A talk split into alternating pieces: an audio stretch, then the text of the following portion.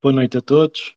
O meu nome é João Stanislau e vou estar eh, convosco nas próximas duas horas a fazer este space, um space que vai falar, obviamente, muito de, de Sporting e hum, aquilo que nós queremos é que vocês participem muito, uh, que subam, que venham dar as vossas opiniões. Portanto, toca a chegar aí, porque nós temos muitos temas para falar uh, numa época que parece que já acabou para o Sporting, há muito para falar, há muito para pensar no que é que pode ser a próxima época, portanto, estejam aí ligados, peçam para subir uh, que eu puxo-vos para vocês darem a vossa opinião, uh, portanto, estejam à vontade. Entretanto, já temos aqui o nosso primeiro orador, o Nuno Souza. O Nuno é, é, praticamente um residente, já faz parte aqui da mobília. Olá, Nuno, boa noite. Olá, João. E a, a tua primeira opinião, assim, de um, de um ponto de vista geral, um, desde a última vez que nós falámos, uh, disputou-se aquele que foi aclamado aqui como sendo o jogo da época, que foi o é Sporting Juventus. Entretanto, uh, veio uma vitória uh, contra o Vitória. Portanto, o que é que tens a dizer de uma primeira abordagem? Olha, tal como eu tinha dito aqui, que eu estava, eu tinha dito estava esperançado que, que fizéssemos um jogo bom contra os Juventus, e isso veio-se veio -se a confirmar, ou seja, não uh, mal, não se pode dizer que tínhamos feito um mau jogo, ou, ou que tínhamos sido completamente dominados. Acho que voltamos a, a, demonstrar todas as dificuldades que temos tido ao longo da época, mas não se pode dizer que, não, que tínhamos feito má figura uh, contra as Juventus. Acho que, que, que, nada disso, não é? Portanto, fica, acho que fica evidente que nós temos mais dificuldades contra equipas uh, mais pequenas, que se calhar se fecham mais, e, e, e, isso é que deve ser um dos grandes ensinamentos uh, desta época, não é? Além de, do mau planeamento que falamos aqui na, na, semana passada e isso tudo, acho que esse mau planeamento também é isto, é perceber que o Sporting tem que jogar de uma forma, uh, tem que ter, tem que ter tem que ter jogadores e tem que jogar e, e tem que ter, vá lá, uh, formas de abordar de forma diferente os diferentes uh, desafios que se vão colocando. E, obviamente, uh, contra equipas mais pequenas, que é o que o Sporting faz grande parte da sua época, principalmente na, no campeonato, temos que ter um tipo de, de, de, resposta e um tipo de, de competências que o Sporting claramente não tem. E, e parece-me que foi uma equipa formatada para este tipo de jogos este ano. Uh, e aqui sim, aqui acho que se notou uh, um crescimento uh, do Ruben Amorim, ou seja, acho que está muito mais competente na forma como arma a equipa para estes jogos, estes jogos grandes, Uh, só que não houve esse acompanhamento dessa mesma evolução de, no, no, nos restantes jogos. E infelizmente a nossa liga, grande parte dela, é feita contra equipas mais fechadas, em que nós temos que assumir. Um, e essa é que parece-me que é a, a, a, grande conclusão que temos que tirar aqui do, do que foi a, esta, esta época. E, um, uh, e não sei se era isto uh, as primeiras perguntas, e não sei se não queres dar aí uh, voz a mais alguém, ou se. Mas tu é que dizes. Eu, eu quero, eu quero que, que todos subam, uh, peçam para subir, eu quero ouvir a, a vossa opinião. Um, é só carregarem aí no, no, no, local para, para subirem, para darem a vossa opinião.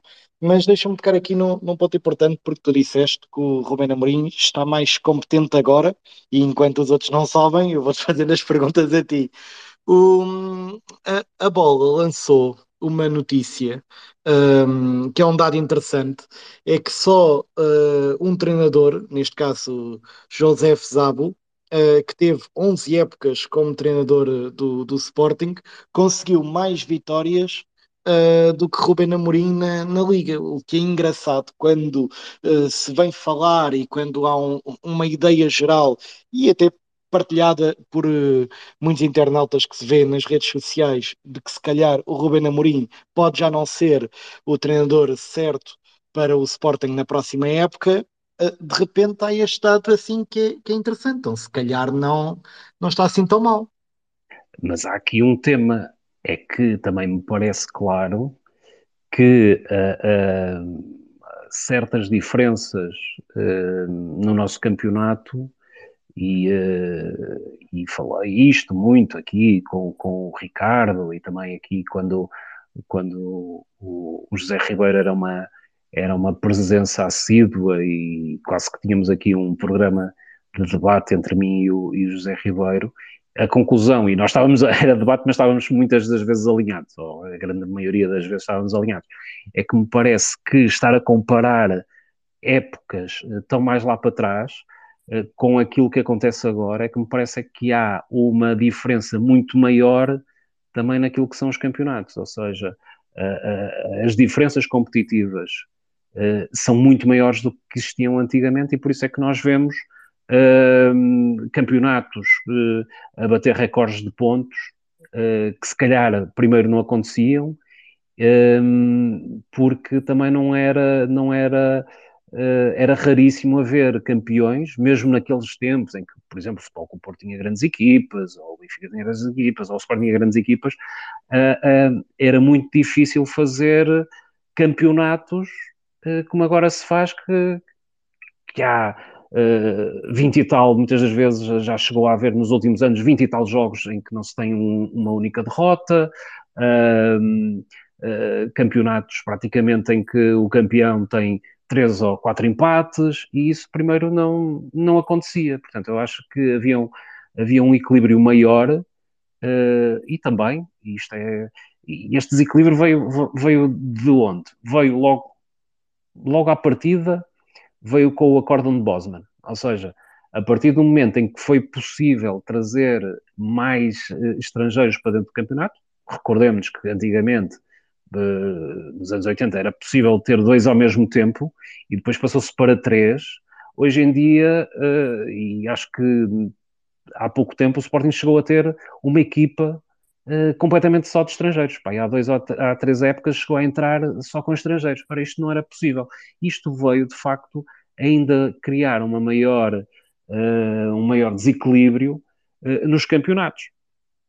Uh, e isso vê-se também ao, ao, ao, nível internacional, ou seja, uh, vemos as equipas uh, inglesas não é? a, a, ganharem cada vez mais preponderância. Hoje em dia, não como no final dos anos 70, onde o Liverpool ganhou três vezes seguidas a Taça dos Campeões Europeus, e depois Nottingham Forest ganhou duas, não à custa dos jogadores ingleses, mas sim nós vemos, por exemplo, o, o City com uh, não sei quantos portugueses, espanhóis, belgas, um bocadinho a, a Sociedade das Nações.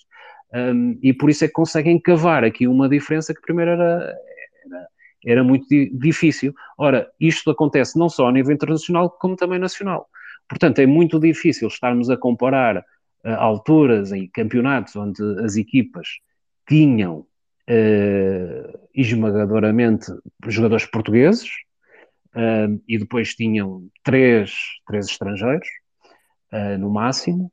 Está bem, podia-se ter ali brasileiros, porque depois conseguiam ter a dupla nacionalidade e assim, mas mesmo esses estrangeiros, e reparem, reparem, o, o Sporting, ainda outro dia estava a falar com alguém, o Sporting, por exemplo, dos anos 80, ou o Benfica, ou assim, os estrangeiros que tinham, eram todos, e o Futebol Clube Porto, eram de seleção. O Benfica chegou a ter dois centrais da seleção brasileira, o Sporting chegou a ter o Silas, que tinha ido ao, ao, aos Jogos Olímpicos de 86, ou o Douglas tinha sido internacional brasileiro. Hoje em dia, e depois é que veio para cá, e o Silas tinha jogado na, no, no Mundial do México, um, o Porto tinha o Branco, e, ou seja, e mesmo assim, os campeonatos não eram tão desequilibrados como são agora. E, portanto, acho que o, o, acórdão de Bosman veio, uh, veio desequilibrar isto e depois também o dinheiro das, das próprias, uh, dos direitos televisivos também veio, também veio desequilibrar ainda mais. Não é por acaso que uh, se fala na centralização e Portugal parece que é dos únicos países onde tem a, os direitos descentralizados ainda, e, portanto, estamos a comparar uh, situações que não são comparáveis, não é? É a mesma coisa que dizermos que hoje em dia, se calhar, o, o último classificado da final dos 100 metros uh, ganharia a, a qualquer, a qualquer vencedora de medalha olímpica nos anos 60 nos 100 metros. Quer dizer, não, não, se pode comparar, porque são, são temas e, são, e são tempos completamente diferentes, com condições diferentes, e portanto é, é, é, um bocadinho, acho que é um bocadinho injusto estar-se a, a, fazer essas coisas. Um, Ruben Amorim tem os seus méritos, obviamente. Aquilo que eu disse é que ele melhorou na, na abordagem dos jogos internacionais. Uh, ao início, ele, uh, ele ia, ia, para os jogos internacionais da mesma forma que ia para os jogos nacionais.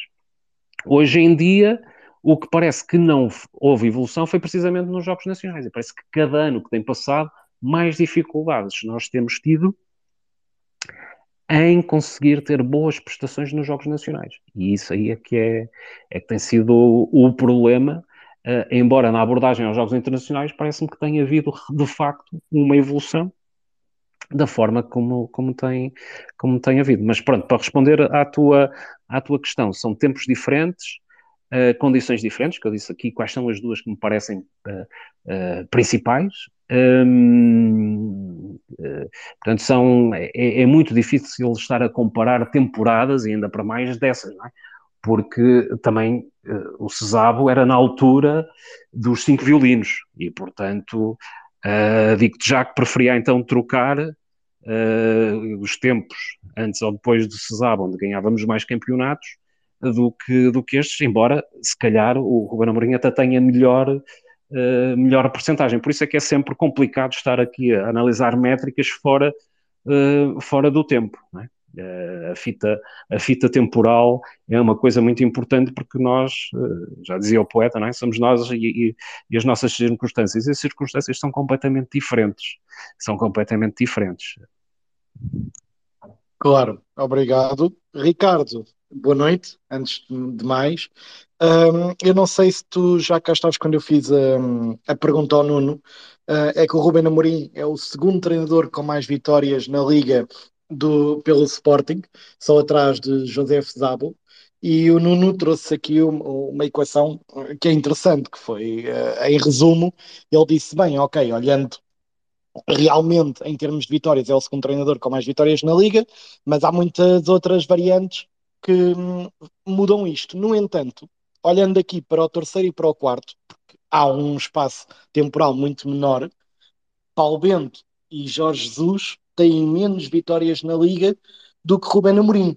Um, e numa altura onde se fala um, aqui e acolá uh, que Rubén Amorim se calhar pode já não ser o treinador certo, um, a verdade é que é um dado estatístico e, e, e, vale o que vale, é o segundo treinador com mais vitórias na Liga pelo Sporting. Olá, boa noite. Um, eu, eu, não posso não posso dissociar um, o facto um, para falar de Ruben Amorim ou de um treinador do Sporting tem que falar aqui de outros, de outros fatores. primeiro, uh, temos que ver também aquilo que tem sido o investimento um, dos nossos rivais e aquele que tem sido o investimento do Sporting. Ainda assim, o investimento do Sporting mais alto do que aquilo que tinha sido habitual uh, nos últimos anos. E depois tenho que falar que dentro desse investimento um, existe muito dinheiro um, mal gasto. E depois, que é um bocadinho aquilo que acabaste de dizer e aquilo que o Nuno também referiu, um, é que eu não posso deixar de ver que Ruben Amorim, eh, no cômputo geral, destes três anos eh, que é treinador do Sporting, se formos olhar a, a número de vitórias, como tu disseste, ou número de títulos, um, é, é, difícil encontrar eh, um, um, treinador que tenha dado tanto ao Sporting. A, a mim o problema, um, para já porque tem sido indo crescendo, não é? Portanto, podíamos estar a falar destes três anos, eh, se virássemos isto ao contrário, eh, em que ele este ano seria campeão e, portanto, não estaríamos aqui a ter esta conversa. O quando eu digo crescente, porque na primeira época conseguiu ser campeão, na segunda época fez uma, uma excelente época em termos de pontuação e qualificou o Sporting para a Liga dos Campeões, e este ano está a ser um autêntico uh, desastre. Um, mas, mas pronto, mas virmos o cômodo geral, o treinador Ruben Amorim tem-nos dado muito. E, e porque é que eu acho que este ano tem sido uh, também um desnorte completo? Ponho também, obviamente, as culpas no, no, no treinador Ruben Amorim. Um, porque se por um lado é um dos treinadores mais vitoriosos que o Sporting teve no, na sua história, nas últimas largas décadas, parece-me que este decrescendo tem a ver também com muita daquilo que é a teimosia do treinador. Porque eu, apesar de ter havido mau investimento, apesar de ter sido gasto muito dinheiro, ainda assim, e refiro novamente, muito inferior ao dos nossos rivais, mas muito dinheiro gasto, houve dinheiro muito mal gasto e se calhar também cota parte do treinador e, e das suas teimosias. Eu não posso deixar de voltar a referir, e desculpem que já a semana passada me repeti, mas, mas para mim é um facto, a questão do ponta de lança. Continuo a acreditar que esta equipa do Sporting, se tivesse de facto um ponta de lança, um, tinha ido mais longe, estaria a fazer outro tipo de campeonato. Não sei se campeão ou não, mas uh, se calhar uma qualificação da Liga dos Campeões e se calhar chegaríamos mais longe na, na Liga Europa, não tenho dúvidas. Uh, e portanto, isto para dizer o quê? Acho que o Ruben Amorim é o homem certo no lugar certo. O Sporting uh, foi zeiro e vozeiro de ter dois e três treinadores por época. Sinceramente, não acho que seja esse o caminho, mas, e, portanto, acho que o Ruben Amorim é o homem certo no lugar certo, mas também acho que um, este ano, Ruben Amorim, ou melhor, a época que o Sporting está a fazer, um, também tem muita cota parte de Ruben Amorim por, por causa da sua teimosia. E, portanto, se me perguntares, ao longo destes três anos, uh, o balanço que eu faço, é, é, claramente positivo na perspectiva daquilo que já falámos, número de vitórias, troféus e etc. A, a, questão é que eu o que tenho mais presente é o último ano, e o último ano tem sido desastroso, o que não me deixa com muitas uh, garantias, alegrias, certezas, uh, chamemos do que quisermos, para a próxima época, porque vejo um Ruben Amorim teimoso, vejo um Ruben Amorim com a questão do ponta de lança, vejo um Ruben Amorim que não muda de tática, estando a perder por um, por dois, jogando com o primeiro ou com o último, uh, joga com a mesma tática, lá está que foi campeão, mas que é uma tática que hoje em dia uh, qualquer treinador de vão de escada, e desculpem-me os treinadores com menos nomeada, mas qualquer treinador de vão de escada conhece traz para a frente aquilo que, que é a tática do Sporting e a tática do Ruben Amorim. Uh, é um Ruben Amorim que por causa do ponta de lança a partir dos 70 minutos coloca um defesa central a ponta de lança e que ainda diz que é o melhor cabeceador que o Sporting tem, uh, torna-se um bocadinho difícil. Uh, ou seja, estou aqui um bocadinho dividido. E, por um lado, digo que de facto é, é o treinador certo lugar, no lugar certo por causa dos resultados e de, dos títulos que já conquistou, mas por outro lado, esta época tem sido mais, mais uma vez por, por, por culpa e teimosia do, do treinador. Deixa-me só, e antes de passar a palavra, a referir que a outra cota parte desta época, obviamente que é da direção, porque houve muito dinheiro uh, uh, mal gasto e, portanto, não me dá grandes esperanças na, na, época que, que se avizinha. Nuno, um, melhor, antes, antes disso, vou reforçar mais uma vez que aquilo que nós queremos é que vocês subam, que deem a vossa opinião, ah, não tenham vergonha, que aqui ninguém vos morde, como se costuma dizer. Portanto, pá, subam, deem a vossa opinião, vamos ter aqui uma conversa saudável. Um, então, estão à vontade para, para dizer aquilo que, que quiserem. Tanto é isso que, que eu estou à vossa espera, pá, e vamos, vamos meter aqui um space de, dinâmico e divertido.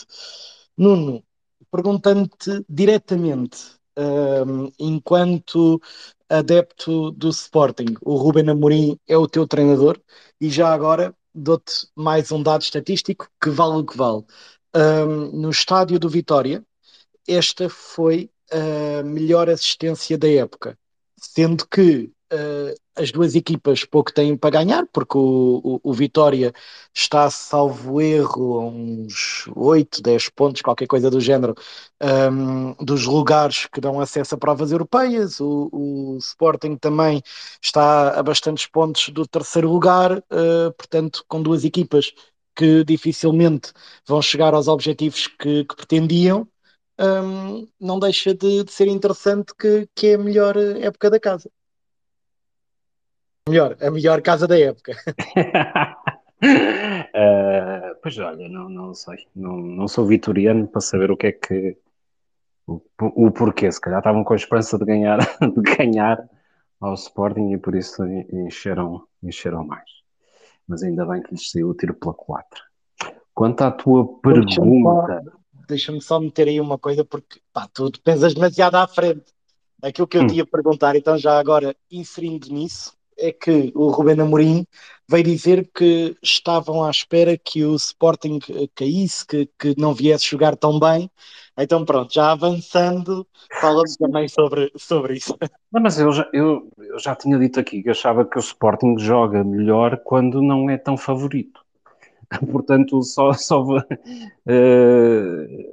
quem acha que não, epá, é, isto, isto parece-me uma evidência. Ou seja, quando o Sporting já não é favorito ou entra em campo e, e não tem que, se calhar, ter uma responsabilidade tão grande em ganhar, é quando o Sporting joga, joga melhor ou tem melhores resultados. Isto parece mais ou menos evidente. Quando o Sporting é claramente o, quem tem que assumir, quem tem que ir para cima, tem mais dificuldades.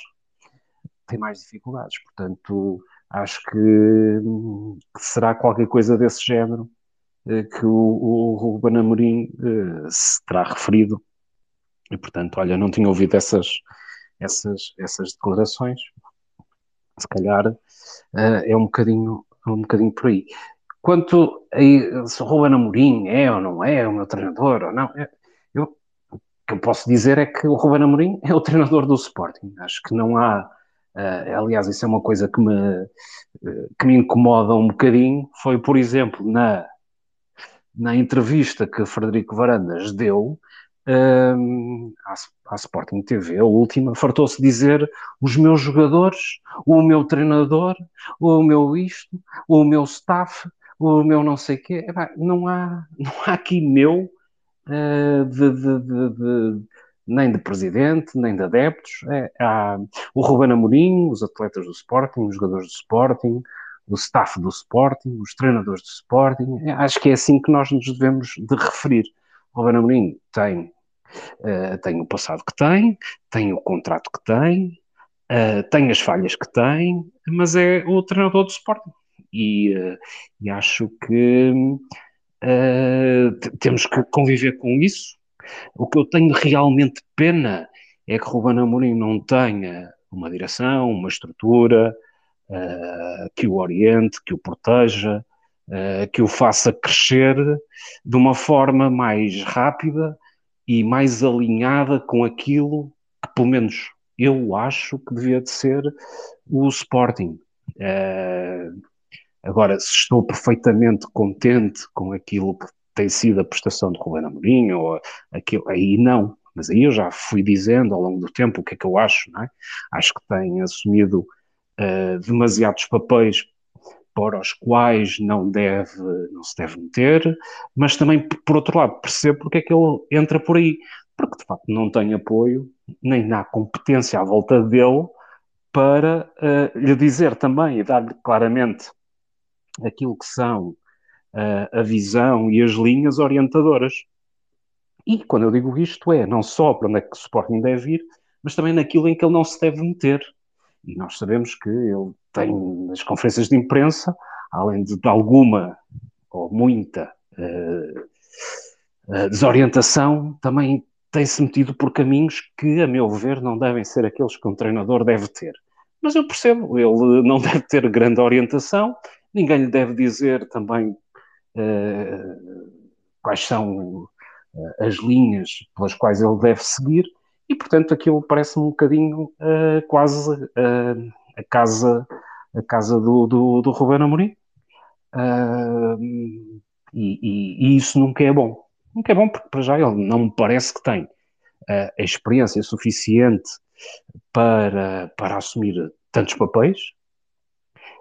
Desfoca-se claramente daquilo que deve ser o seu foco, que deve ser o treino, o jogo, a performance desportiva, um, e, e, isso é que isso é que me, por um lado, incomoda, porque me parece que tem muito potencial, não sei se não está a desperdiçar esse potencial. Uh, e ao desperdiçar esse potencial, quem é o prejudicado é o Sport. Isso é que, isso é, que é, isso é, que é verdadeiramente uh, preocupante. Luís Miguel Torrão, obrigado por um, teres pedido para, para falar e eu dou-te a palavra um, para dares um, uma primeira abordagem geral e já agora, uh, passando aqui o Ramiré do, do, do, Ricardo e do, do Nuno, uh, quando, uh, em resumo, ambos são quase unânimes a dizer que, que a direção também não, lhe, não fornece ao Ruben Amorim uma estrutura competente e é quase aqui o um one-man army ou one-man show, como, como preferires, um, se concordas com, com isso ou não, uh, e nesse sentido também, o, o que é que o Sporting pode fazer para que a próxima época corra melhor? Obrigado. Eu estava a ver que, que hoje ninguém subia e então decidi dar a minha, a minha opinião. Primeiro, boa noite a todos. Uh, eu acho que este ano vai servir para, pelo menos deveria servir para, para no fim da época, um, meditarmos bem e, e, e, e, pensarmos bem o que é que falhou, o que é que falhou este ano. Eu acho que falhou, eu acho que falhou muita coisa, uh, tanto da, em termos de, de, de programação da, da, da época, de, de reforços para, o, para os lugares corretos, para os sítios certos por acaso estava, estava ali, tinha ali a televisão, tinha a televisão ligada sem som, mas estava a ver só os bonecos, digamos assim, e vi como Tony Martins, só que um à parte, uh, um, um ponta de lança que está para jogar 10 minutos, meia hora, não é? Normalmente no Futebol Clube do Porto, e que, pronto, nota-se a diferença. Precisávamos no Tony Martínez, tivemos todas as hipóteses, mas o nosso treinador infelizmente uh, escolheu, escolheu ter só um ponta de lança, não é? E, e pagámos bem caro. Uh, em relação aos jogos, aos jogos grandes, efetivamente, este ano eu também sou, estou de acordo que hum, houve uma profunda evolução, no meu ponto de vista, para o lado positivo, e, o, e os resultados uh, confirmo isso mesmo, que quando jogamos com, com equipas, digamos que da primeira linha, já, já se pode dizer da primeira linha europeia, uh, fizemos e dignificamos, honramos uh, a camisola do Leão. Uh, em, em relação ao ano passado, efetivamente evoluímos. Agora, pronto, como já tinha sido dito, a pedra de toque e, e este ano foi, foi muitas vezes marcada quando, quando as equipas com que jogamos se fecham e, e pronto, não, não, não conseguimos dar a volta aos, aos resultados. Uh, pelo que me lembro, este ano, para o campeonato, só conseguimos virar um resultado em casa, em Alvalade, com o Casa Pia.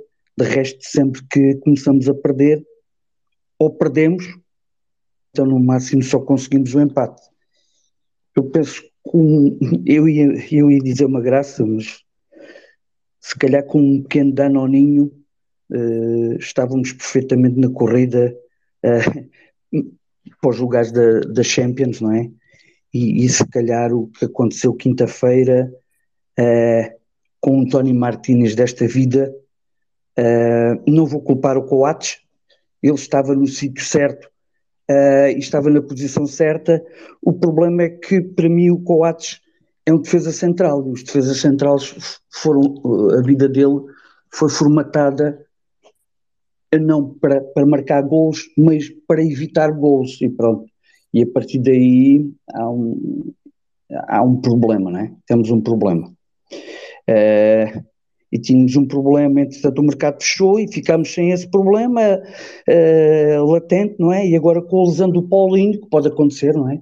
Pode acontecer a, a, a qualquer jogador essa lesão, essas semanas que, que, estamos sem Paulinho, pronto, toda a gente está a pensar, bom, afinal isto com Paulinho tinha sido diferente, mas isso era, isso era fazer o, o Totobola à segunda-feira, não, é difícil, não é? Prever esse, é, é, é necessário era ter soluções, não é? para, para antecipar esses problemas, não é? E o Chermiti, eu gosto dele, ele, ele, ele, ele, ele é esforçado, ele, ele, ele, ele, ele é capaz, ele, ele no futuro penso que ainda vai se tornar melhor com a idade que tem, mas epá, é o Sporting, não é? E titular para o Sporting, eu ainda sou do tempo do, do Manuel Fernandes, do Jordão e do Oliveira, não é? Uh, e termos agora o Shermite, com todo o respeito e com, toda, com todo o carinho que tenho por o Shermite, é um bocado curto, não é? Para mim a manta está curta. Em relação, em relação, eu, o ponto, o ponto que, eu, que eu queria frisar é outra questão. Eu, eu gostava de deixar aqui só uma, só um, um como é que eu está-me a faltar a palavra? O, o, o, o, que eu me, o, que eu me, o que eu me custa mais é termos, eu acho que isto é, é uma evidência que eu vou falar, é termos a sensação que o ambiente fora de Alvalade, nos jogos fora, é um ambiente melhor de apoio à equipa do que, do, do que o ambiente em Alvalade. Aí é, eu acho que isto é a pedra de toque. Temos o Sporting, enquanto não resolver esta situação, as claques, ver, ver, ver, ver o topo sul, aquilo, aquilo faz-me faz doer a alma cada, cada semana. O que já não acontece fora como foi este, desta vez agora em Guimarães, sempre aquele apoio à equipa. Uh, eu acho que tem, isto tem que, ter, tem que ser resolvido. Temos, temos que, nós sportinguistas, temos, temos, isto tem que passar e, e, isto não pode, não pode continuar. Acho que há aqui uma, uma clivagem muito grande. O, o ambiente, o ambiente nota-se, nota-se e, e não é bom para a equipa, não é? Eu acho que temos que temos que remar todos para o mesmo lado e esta, esta questão com as claques, as claques não está resolvida, uh, não favorece a, nossa equipa e só prejudica, não é? Uh, não sei, acho que já me estou a alongar, mas uh, para já, para já, é o que me vai na alma, na alma sportinguista. Obrigado. Obrigado, Luís. Pedro Ramos, boa noite. Obrigado, Obrigado por estares aqui a participar. Um, o, o, Luís um, disse aqui que às vezes nos falta uh, uma pontinha de sorte. Uh, e quando na, na, na, primeira época completa de Rubén Amorim, quando se falava na tal estrelinha, uh, será que foi isso que faltou esta época ao Sporting ou há algo mais? Honestamente, não. Faltou competência, mas antes de tudo, boa noite a todos. Faltou competência a vários níveis, em vários setores, desde a direção. Eu, eu quando digo direção, refiro-me a órgãos sociais, porque centraliza-se a culpa no Varandas, no, no seu braço direito, no seu Delfim, eh, no seu braço esquerdo, eh, nos seus membros e nas pernas. Eh, vocês percebem o que eu quero dizer com isto, mas não, os órgãos sociais devem ser corresponsáveis de tudo o que se tem passado desde 2018 para cá. Depois, essa competência adquire-se. Há competências. Eh, se me derem um bocadinho de tempo, eu vou tentar explicar aqui o meu raciocínio de uma maneira sucinta, mas eh, falando do mesmo, vou usar outra, terminologia, digamos, uma terminologia mais técnica, mais sem querer parecer que a minha palavra é mais verdadeira que a dos outros, ou que é mais dota de, de quem quer que seja, antes pelo contrário. Eh, e quem me conhece eh, sabe que não tenho. Eu outro dia escrevi, fiz um, um trabalho que até tive, ou que tive, tive muito gosto em oferecer ao, ao Nuno Souza relativamente eh, como organizar de forma dinâmica uma equipa com a dimensão do Sporting Clube Portugal.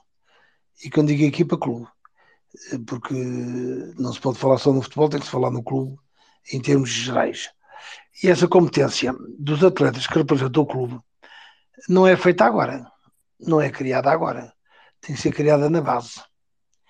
E essa base, e se nós atentarmos nas palavras que o Rubem de Amorim disse, numa célebre conferência de imprensa, pela, no, pela chamada do Fato, Fato I, ou Fato U, não sei bem como é que é dizer, eh, à equipa principal do Sporting, privando o garoto ter participado no resto da Youth League. Eh, e não estou com isto a dizer que o Fato U, se lá estivesse, eh, se calhar não teríamos perdido as meias finais, nada disso, antes pelo contrário. Portanto, que o futebol tem muitas variantes, tem muitas uh, nuances que, que, nós não conseguimos controlar, pelo menos de, de fora para dentro, porque lá dentro é outra coisa, porque quem decide onde está a bola e é quem tem a bola. Mas o que é facto, esse tipo de discursos, esse tipo de, de justificações que são dadas, depois na prática isso não corresponde à realidade.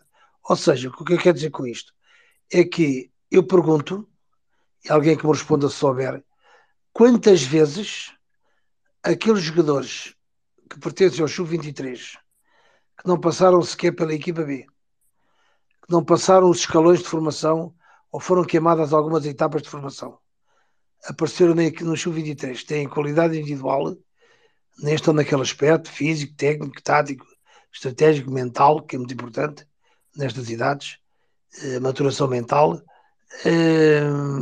quantas vezes foram chamados à equipa? Uma vez. E o resto das vezes e foram utilizados nos últimos 5 minutos, 3 minutos, 2 minutos, 1 um minuto. Uh, e quantas vezes é que eles foram preencheram a ficha técnica? Portanto, uh, quase todas eles lá tiveram do banco, ainda agora do jogo da, da Liga Europa, lá estavam no banco, uh, não foram utilizados. Não são utilizados, eh, portanto, e servem, na minha opinião, na minha modesta opinião, única simplesmente para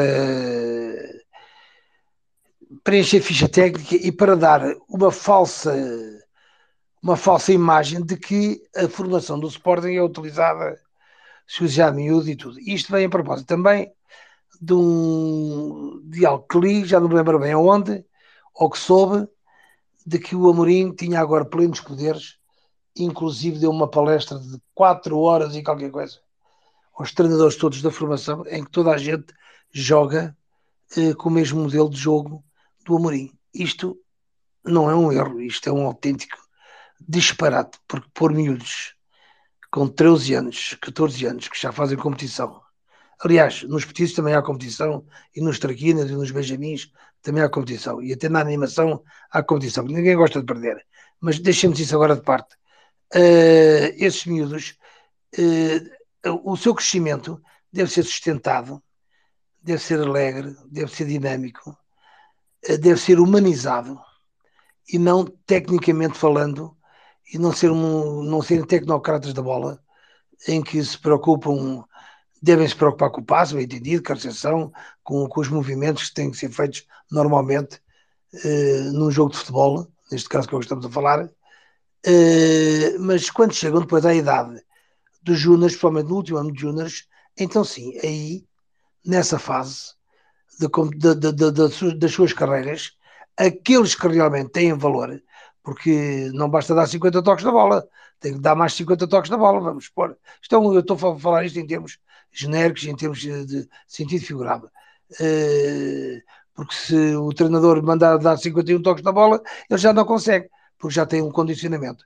E é esses condicionamentos que o Amorim, de forma muito. Eu não quero usar um termo baixo, porque não, não é meu hábito, mas eh, de forma vá, matreira, com uma matreirice, eh, vai engodando os miúdos, vai-os chamando para ali, vai-os chamando para lá. Eles treinam durante a semana com a equipa, mas não absorvem, não absorvem todos os métodos, todos os métiers, sejam eles errados ou certos, da equipa profissional, da equipa principal. Até por uma questão de uma razão simples, que há um estatuto, e quem jogou a bola sabe que isto é verdade, porque das equipas profissionais, e nós estamos a falar de uma equipa altamente personalizada, pelo menos é paga como tal. Eh, e ainda agora vai haver o aumento de, dos ordenados de suas excelências, eh, até por razões de segurança, que é uma coisa extraordinária. Nem o Presidente da República, mas enfim, Uh, e, e, o miúdo tem que estar, quando, quando é chamado para prestar, para prestar uma prestação junto do coletivo, não é uma prestação individual, é junto do coletivo, o miúdo tem que estar devidamente preparado, em várias razões. E uma delas é a parte mental. Vai jogar com um jogador relacionando, por exemplo, o Fataú tem 19 anos, não é? Salvo erro. Uh, falo agora nesse, que é o que me recordo agora, ou o Rodrigo Ribeiro, e o Coates tem mais 20 anos. Portanto, isto há uma diferença abismal. E não estou a falar em termos da qualidade, estou a falar em termos da mentalidade de como se encara o jogo, como se encara a competição. E eu continuo a dizer, a equipa do Sporting, o Nuno Souza disse há bocado uma coisa, eu concordo em parte, que nos jogos internacionais, ou seja, nos jogos, eu, eu abriria o leque para o seguinte, nos jogos com equipas eh, de igualha, digamos assim, com o mesmo valor, ou com a mesma tipologia, portanto, de, de, de caracterização daquilo que é a equipa em si, na, sua essência, uh, o Sporting joga, porque tem espaços para jogar, uh, a equipa contrária joga e deixa jogar. As outras equipas não, porque está no seu ADN precisamente o contrário, é não jogar e não deixar jogar. E isto depois torna-se muito complicado, porque o jogador não está preparado, não foi preparado e não é preparado para essas dificuldades, por, por revés, porque se nós atentarmos num jogo de futebol em 10 passos, somos capazes de falhar 8. Porque há mais falhas, digamos, há mais erros, porque o futebol é mesmo feito disso, há mais erros do que coisas certas. Pronto, e lá aparece, eh, não direi de forma espontânea, mas por mérito dos jogadores, por mérito até do treinador, não ponho em causa isso, por mérito do adjunto, por mérito do enfermeiro, do fisioterapeuta, não sei de quem mais, uh, que aparece uma coisa bem feita. Mas isso não tem consequência, não, não, é, não é sustentado. Não é um trabalho que é sustentado para um projeto presente e futuro. Porque o jogo de ontem já passou. E então depois o jogo a seguir. Como aí alguém disse, que se continua a jogar com o mesmo modelo, tanto faz jogar contra a terceira regional, contra uma equipa dos, dos distritais, como jogar contra o Liverpool ou contra o Manchester ou contra o Bayern de Munique ou coisa qualquer. Quer dizer, é igual. Portanto, ou seja, isto, eu, eu, quero dizer com isto, e digo isto com toda a frontalidade e sem medo de ferir suscetibilidades. Os jogos não são preparados como deviam ser. A época não foi planeada, pensada e adequada a uma época atípica com o Campeonato do Mundo. Eu não me canso de dizer isto, com o Campeonato do Mundo no meio de uma época uh, a decorrer. Uh, até, nós até tivemos a vantagem de não ter jogadores na seleção, pelo menos que, salvo erro, não tivemos lá nenhum agora já não me recordo também bem, uh, e nem isso soubemos aproveitar. Aquele mês e meio podia-se ter feito uma segunda pré-época. Ó oh Pedro, eu vou só pedir que vá concluindo para eu poder fazer mais uma volta para todos só, só para dizer isto, só para dizer isto.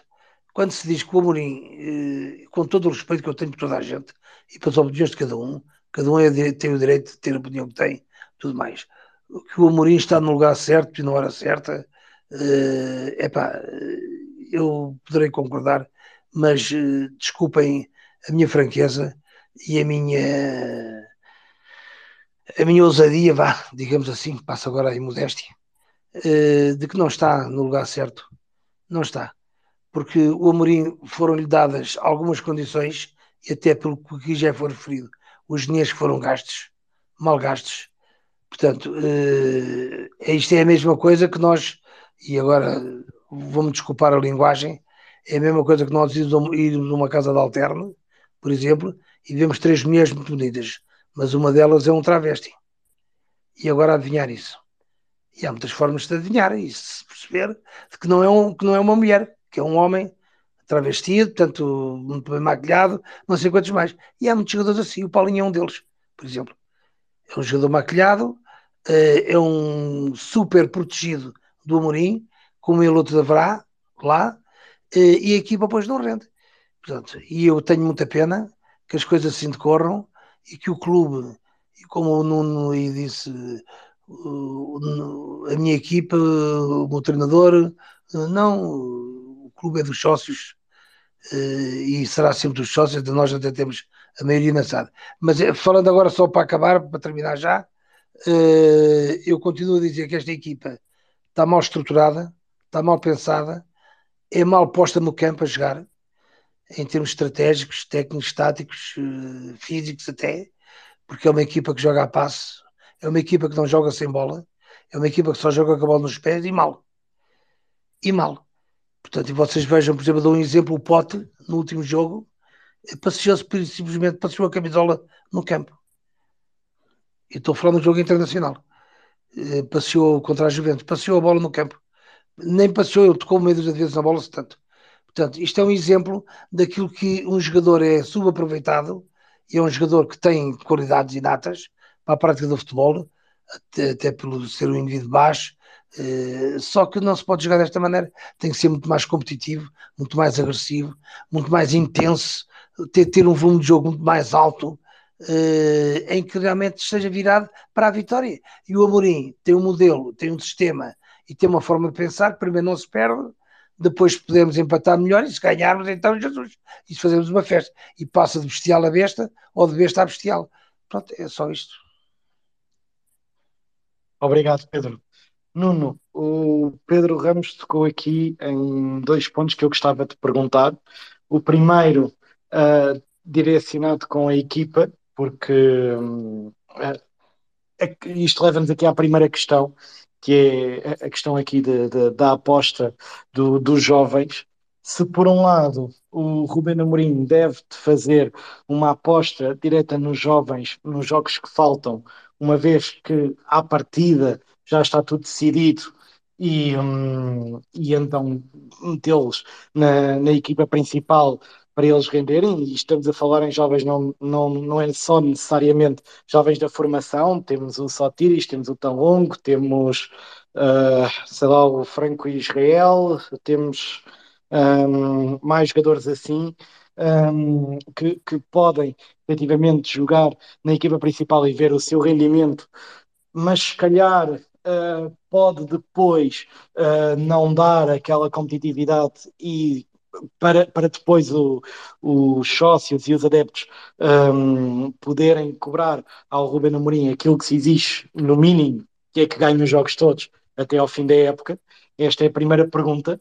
Um, e a segunda pergunta também que, que o Pedro frisou, uh, e tu que foste uh, também um, um candidato, uh, como é que vês, ainda por cima numa época tão má, ainda por cima, quando se fala tanto do, do, de um equilíbrio das contas e que o, que o Sporting precisa de dinheiro, uma proposta de, de aumento tão grande para, para alguns membros? Olha, eu, eu acho que hum, acho que sim, ou seja, se, referindo a parte, a parte inicial em relação aos jovens, acho que sim, acho que era o momento uh, exato de passar das palavras uh, às ações. E, portanto, uh, dizer que apostar num jogador é metê-lo a 3 minutos uh, de um jogo, mesmo que seja da Liga Europa, e dizer que isso é uma aposta, para mim não é. De facto, isso é para inglês ver, não serve de nada, as coisas têm que ser pensadas, coisa que, por exemplo, essa entrada não foi, por mais que se diga, não foi.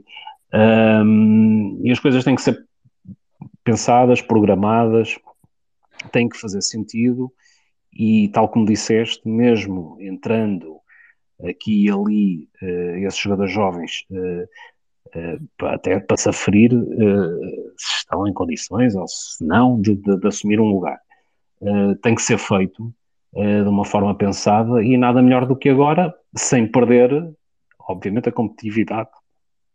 E, e, e, e é óbvio que mesmo parecendo já estarmos eh, fora de, de todos os objetivos, eh, obviamente tem que, tem que se ganhar os jogos, mas pode-se pôr aqui e ali jogadores hum, dentro do campo, esses que tu disseste, outros eventualmente, porque de facto acho que é um momento exato de, de, de pôr os jogadores que, que, podem vir a ser alternativas, a não ser que na cabeça do Rubén Amorim não, e que queira continuar para o ano a jogar com os mesmos, os seus preferidos, como ele, como ele diz, e continuar tudo na mesma. Pronto. Também é uma opção, é uma opção dele uh, que, que, poderá uh, acontecer. Uh, mas respondendo claramente à tua questão, acho que sim, acho que devia-se, uh, sem perder competitividade e tendo o, a mente sempre em ganhar os jogos, acho que fazia todo o sentido uh, por, por alguns jogadores desses, até porque uh, se há coisa que para mim não faz sentido uh, foi o planeamento, de facto, mas também a gestão do próprio, do próprio plantel durante o ano também não faz grande sentido, não é? Nós, eu disse aqui a semana passada, há jogadores que chegaram a passar por, por quatro posições. Ora, são laterais direitos, ou são laterais esquerdos, ou é extremo direito, ou é extremo esquerdo. Isto para mim não, não faz qualquer sentido. Uh, uh, e o Pedro Manuel Ramos acabou de falar, ele é técnico do mais alto nível, é o EFA Pro e assim, e que para mim não faz sentido estarmos na, na, na, numa equipa altamente profissionalizada, onde de facto a especialização de cada jogador já deve ser elevadíssima e, portanto, é, eu sou médio centro, ou sou médio ala, ou sou lateral direito, ou sou lateral esquerdo, quer dizer, e nós este ano vimos jogadores a passar por quatro posições. Ora, isso é mais normal de se ver eh, se calhar até aos iniciados. A partir daí começa a haver alguma especialização e como o Pedro Manuel Ramos muito bem disse, eh, aquilo depois quando se chega ali à última, à última fase, a júnior do último ano, eh, nós já, já sabemos o que, é que, o que é que aquele jogador é, qual é a posição que faz no campo, uma ou duas, penso eu que será no máximo aquilo que um jogador deverá de fazer, um, e, e, não aquilo que se vê no Sporting, que é muitas das vezes passar-se de uma rigidez tática tal até para uma completa anarquia quando o jogo está a correr mal e depois já ninguém percebe muito bem quais são as posições, os jogadores, eh, e eu acho que isto faz pessimamente também aos jogadores. Uh, passando para, para, a segunda parte da tua questão, os aumentos. Uh, eu já sabia que este aumento muito provavelmente ia acontecer, porque isto já tinha sido abordado na, na AG da SAD de setembro, que foi para as contas, e que, eh, na altura, o Presidente da Assembleia Geral da SAD, que aliás, uh, o Bernardo Ayala, devo dizer, e não me canso de dizer, a condução que faz das Assembleias da SAD, quem nos dera a nós ter um, um, um, um presidente da AG que conduzisse, de, do clube, que conduzisse daquela forma Uh, daquela forma as nossas Assembleias Gerais do clube, tal e qual como este Presidente da Assembleia Geral da SAD o faz, de uma forma muito mais democrática, de uma forma muito mais aberta, dialogante e cumprindo os estatutos da SAD. Não sei se teria a mesma, a mesma resposta na AG da SAD, mas posso-vos dizer que eh, as AGs da SAD correm de uma forma completamente diferente e onde o presidente da, da Assembleia Geral, da SAD, uh, não toma o partido uh, completamente da, da direção, tal e qual como estamos habituados nos últimos anos a assistir, e sim, eh, é ali de facto um árbitro que, a meu ver, tem sido bastante correto e independente até daqui. Mas isso um, para nos levar ao quê? A, a isto da, da, da comissão de, de, de, da comissão dos acionistas, uh, que foi um dos temas que foi abordado, já há mais tempo uh, eu tinha-me oposto uh, à Comissão de Acionistas, porque vamos lá ver, numa situação como esta, em que o Sporting, felizmente, é o sócio maioritário da SAD, o Sporting Clube, é incestuoso ser uh, a administração da SAD exatamente composta pelos mesmos membros do Conselho Diretivo do Sporting, que foram eleitos legitimamente, mas que são eles que votam como acionista uh, em causa própria. Ou seja, no fundo, é uh, uh, um bocadinho naquele sketch da, da Ivone Silva, eu já, já estou a ficar um bocado mais para o velhote, uh, mas ainda me lembro de ser miúdo e ver aqueles sketches da Ivone Silva que ela fazia, da Olivia patroa e da Olivia empregada, acho que era a Olivia. Portanto, era a mesma pessoa, não é? E, e, e é o que nós temos aqui.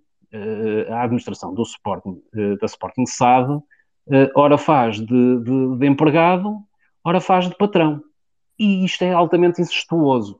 Uma das coisas que eu referi, que esta comissão, na, na AG, desta comissão, que, que, é de pessoas, composta por pessoas, portanto, estão a ver, a comissão de acionistas é composta pelos próprios que são os principais beneficiários. Portanto, é, era ótimo que nós, nos nossos empregos, pudéssemos ser nós a determinar o nosso, o, o nosso próprio vencimento. eu, certeza, iria aumentar no mínimo em 100%, nem seria em, em 32%, seria em 100%.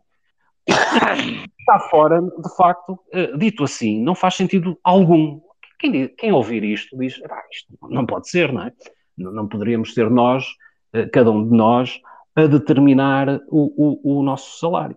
E uma das coisas que eu referi na altura era que achava que a comissão uh, designada para determinar o valor não deveriam ser as pessoas que compõem os órgãos sociais. Uh, por razões óbvias. Estão a, a, estão a definir em causa própria. É? Isto era a mesma coisa que um juiz, uh, quando tem um problema uh, com, a, com, com, uma instituição, fosse julgar esse mesmo caso. É, é, o que se, é o que se está a dar aqui. E eu sugeri, na altura, para se contactar professores universitários de reconhecido mérito, uh, para englobarem essa, essa comissão, uh, chamar-se uma empresa uh, reconhecida também no mercado, recursos humanos, um sócio de, de, que fosse falado em Assembleia Geral de Sócios, para, para, para que essa, essa mesma comissão que fosse determinar os valores pelos quais os órgãos sociais da SAD uh, iam ser remunerados, deliberasse. deliberassem. Uh, porque, e eu até cheguei a dizer lá, uh, e se chegarem a um valor mais elevado, pois que seja, mas que seja bem justificado. Outro, outro, outro aspecto é que este valor, depois de se encontrar este valor, acho eu que deveria de passar para a Assembleia Geral de Sócios. Ou seja, Uh, esta comissão iria determinar os valores pelos quais uh, seria justo, vá lá, uh, os, os, órgãos sociais da SAD serem remunerados. Mas parece-me evidente também que, sendo o acionista o Sporting e o Sporting Clube tendo o seu, o seu órgão máximo, a Assembleia Geral de Sócios, que é aí que as coisas devem ser aprovadas, faria todo o sentido que esse valor fosse levado a, a, uma próxima AG e votado uh, pelos sócios. E aí haveria toda a legitimidade, uh, porque o processo seria limpo, seria transparente, seria legítimo, ehm, fosse qual fosse o valor. E eu tinha dito isto numa, AG, numa AG de sócios, numa AG da SAD. Um, vi que uma das partes foi, uh, foi levada em conta, que foi chamarem uma empresa de recursos humanos, uh, mas as outras não. E, e, e, e como tal, o processo parece-me que está inquinado à partida. E nem estou a falar daqui de coisas óbvias, que é, quando se faz um benchmark destes, e, eh, e, isto é useiro e vezeiro nas empresas portuguesas. E depois uh, falamos porque é que muitas das vezes as empresas portuguesas não são, não são produtivas. Que é, as administrações usam benchmarks uh, até internacionais, uh, olham também para outras empresas, como o Sporting. Não sei se viram qual era o rol das empresas que ali estavam, mas eram de empresas do benchmark. Eram empresas não só as SADs dos nossos rivais, mas também empresas do PSI 20 que são incomensuravelmente maiores do que o Sporting. Não, não, não vamos sequer comparar o que é uh, o volume de negócios de uma Galpa ou de uma EDP com o que é o volume de negócios da, da, da Sporting SAD. É, é, é, estar a comparar elefantes com formigas. Um, e, portanto, há aqui uma série de, de temas que, a meu ver, um, só podem ser resolvidos uh, e claramente legitimados uh, se uh, forem levados um, à Assembleia Geral de Sócios. Porque, como eu estava a dizer, há, estes benchmarks levantam aqui questões depois éticas, que é, então a administração aumenta-se 32%. Então, e, e, o pessoal administrativo do Sporting terá direito a, a isto mesmo? Será que foi feito também uh, um benchmark, um, porque a partir do momento em que uma administração uh, faz este tipo de trabalho e se propõe ou autopropõe aumentar-se em 32%, é legítimo que um diretor de marketing, um diretor de, de recursos humanos, as pessoas que trabalham no, no marketing ou na comunicação, uh, também julguem legítimo dizer, então, e, e, o meu benchmark? Será que eu também não ganho abaixo daquilo que ganha um rival? Será que eu não ganho abaixo daquilo que uh, numa EDP ou numa Galp ou, ou num BCP também pagam funções similares? E, portanto, há aqui diversos temas de legitimidade, mas também éticos, que se levantam. E, e, já, nem vou, já nem vou falar para, de facto, uh, o, o, o, valor quase pornográfico, porque aqui uh, dizer ah, o, o Futebol Clube Porto recebe muito mais, mas se calhar quem está errado é o Futebol Clube Porto, não é? Se calhar uh, o que está errado é a administração do Futebol Clube Porto ou, ou o seu presidente ganhar quase um milhão de euros. Se calhar é aqui que está o erro, não é dizer que nós estamos abaixo. Cara, quem está errado é o Futebol Clube Porto. Portanto, usar este tipo de argumentos muitas das vezes são falaciosos, uh, é, é, é, ir, uh, é ir a, a populismos, um, quer, quer quem fala uh, para um lado ou para o outro. Por isso, eu acho que era, seria muito importante, era isto, e daria e daria uh, a legitimidade que me parece, para além de todos estes temas que eu levantei, éticos e de transparência e de, de, de, e de ser incestuoso estar a decidir em causa própria. Um, porque há, depois ainda há aqui outro tema, que é não só se estão a, a propor isto, como este aumento de 32%, como já tinha havido um potencial aumento, que era já tinham aumentado a parte do variável de 50%, ou seja, aquilo que era o variável por objetivos, portanto, o Sporting, alguém nesta comissão determina que uh, se o Sporting atingir um resultado líquido de não sei quanto, acresce, por exemplo, mais 20% sobre este fixo, se o Sporting tiver mais não sei o quê, mais 20%. Portanto, esta, esta parte do variável já tinha crescido de 50% para 75%. Ora, se estamos a 75%, portanto, se estamos a aumentar a base já nesta proposta, quer dizer que estes 75% ainda vão ser achados de uma base maior. Daí ter surgido aquela notícia que estava correta de dizer que o valor pode chegar aos 420 mil euros ano. E, portanto, há aqui vários temas, não é? Além que isto, isto é, de facto, uh, são valores que me parecem já uh, muito elevados. Uh, e que vão fazer e criar, até mesmo dentro da própria estrutura do Sporting, é um desequilíbrio que me parece evidente uh, entre as diversas funções. Um, aquilo que se chama o leque salarial e uma desigualdade uh, dentro do Sporting, uh, porque parece que não é lá muito bom a pagar aos seus funcionários, em termos de, de salários, e, portanto, uh, isto levanta todos e mais alguns cuidados para que isto acontecesse. E, e, mais do que aquilo que se falou do timing, ser a seguir a uma derrota, e um, isso, o timing para mim é, é indiferente. Eu, se o processo for bem feito, que não foi, se for eticamente bem feito, que também me parece que não foi, se for legítimo e legitimado uh, na, no lugar onde, onde devia de ser, a meu ver, e que não vai ser, um, por mim estava tudo bem. Até podia ser no dia de Natal ou, ou, no dia 10 de junho. Para mim era indiferente a data, o timing, ou aquilo que se queira dizer. Para mim, o que, o que está verdadeiramente em causa é isto: é a metodologia, é quem decide.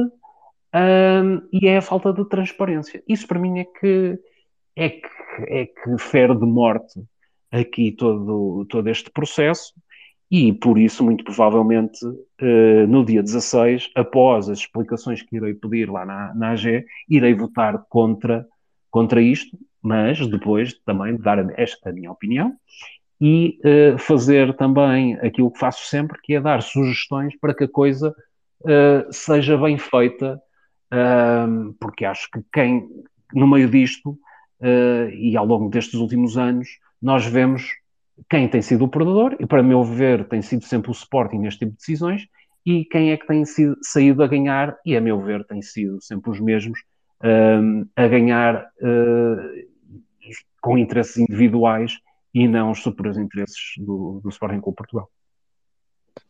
Obrigado, Nuno. Eu volto a referir, quem quiser subir para dar a sua opinião está à vontade, é só solicitar que eu faça subir, que é para isto ter eh, aqui bastante interatividade e dinamismo.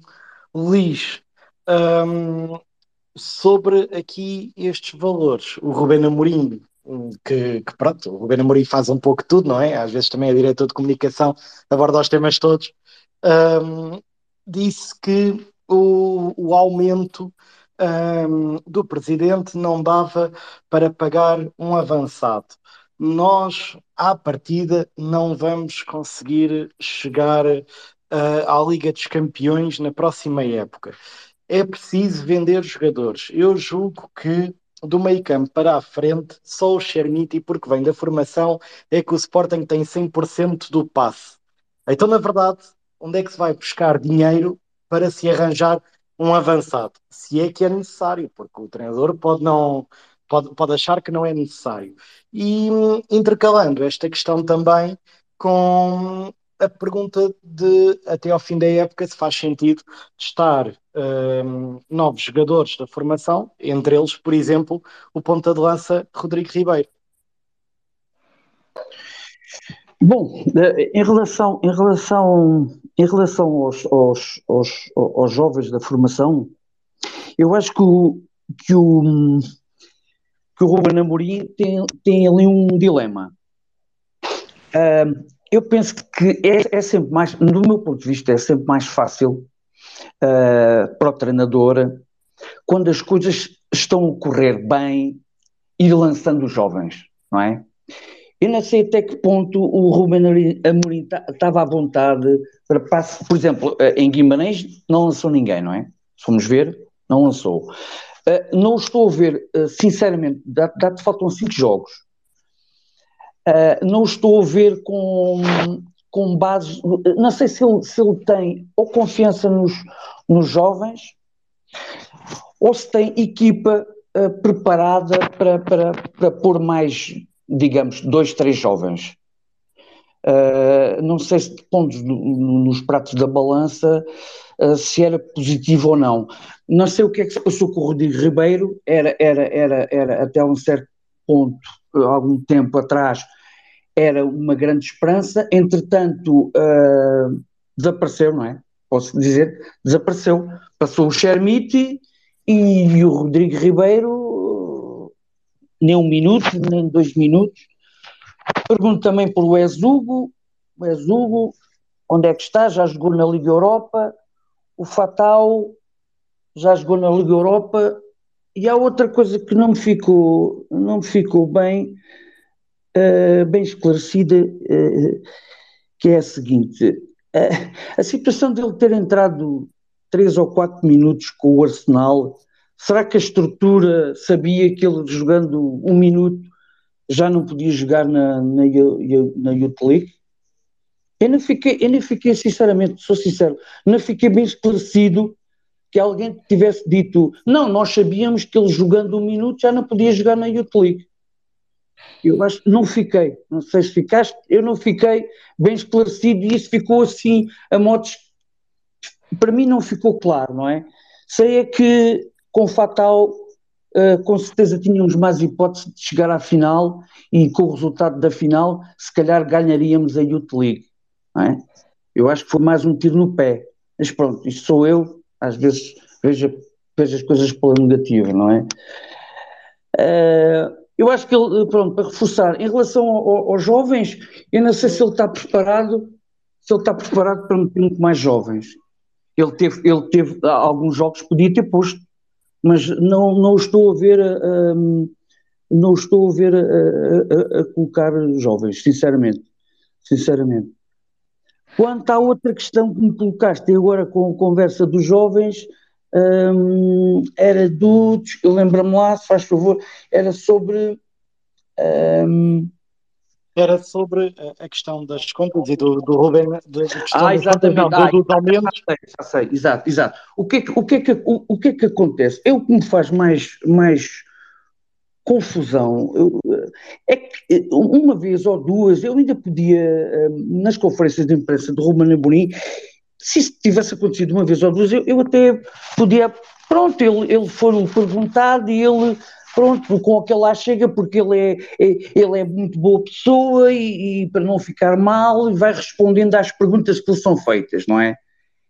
Epá, mas sinceramente eu acho que mais nenhum treinador do mundo, penso eu, numa conferência de imprensa responde a todas as perguntas e mais algumas, desde finanças, a gestão, a investimento, a ponta de lança, a, a, se temos dinheiro, se o clube tem dinheiro. Se, eu acho que isto é surreal, não é? Quer dizer, é que se fosse uma vez, pronto, tudo bem, às vezes acontece. É que ele, pura e simplesmente, como na última conferência de imprensa, eu, o teu assessor lá de imprensa, e eles, ele é, é bombardeado 10 vezes, 20 vezes com perguntas e, e, e deixa o Ruben Amorim. Eu acho que ele, para, para mim, no meu ponto de vista, ele só está a queimar uh, em lume brando, em lume muito brando, a sua posição de Ruben Amorim. Eu não sei, ele pode, ele pode ter como coisa, mas eu, eu, estas, estas questões que ele sucessivamente em todas as, todas as coisas, é o avançado, mas, mas há, algum, há alguma conferência de imprensa dos outros rivais, estão sempre é um avançado, é um avançado, é um avançado, é, é, é essas perguntas, epá, não sei, e ninguém, e ninguém põe nome e aquilo é tipo uma roda livre, não é? Quer dizer, ele vai, ele vai a todas, não é? Ele, ele vai a todas, vai respondendo, epá, e as conferências de imprensa dele, que há uns tempos eram um verdadeiro oásis, aqui no sentido figurado, não é? Epá, agora, agora, ultimamente, por amor de Deus, aquilo já não. É para não ser um método em caminhos apertados e ninguém, eu não sei, eh, mas ninguém o diz, ninguém o orienta, eh, eh, não há mais ninguém para falar, o Sport não tem mais ninguém para falar, pode defender, pelo menos pode defender. É isso que custa-me, custa-me, eu gosto muito do Romero Amorim, ele está a fazer um pouco, mas eu acho que ele, não sei, ele, ele, ele quer servir de escudo para todos, todos os problemas da direção, todos os problemas do, do Sporting é o Ruben Amorim. Ele é pago para ser treinador, ele é pago para orientar a equipa, ele desgasta-se ele desgasta-se, ele desgasta-se, ele, ele vê-se quando está em, em campo. É, é, na maioria dos jogos ele, ele, ele sofre, vê-se claramente que ele sofre, não sei, acho que falta, é, é, sofre com todos os males do Sporting. Eu acho que ele sofre com todos os males do Sporting.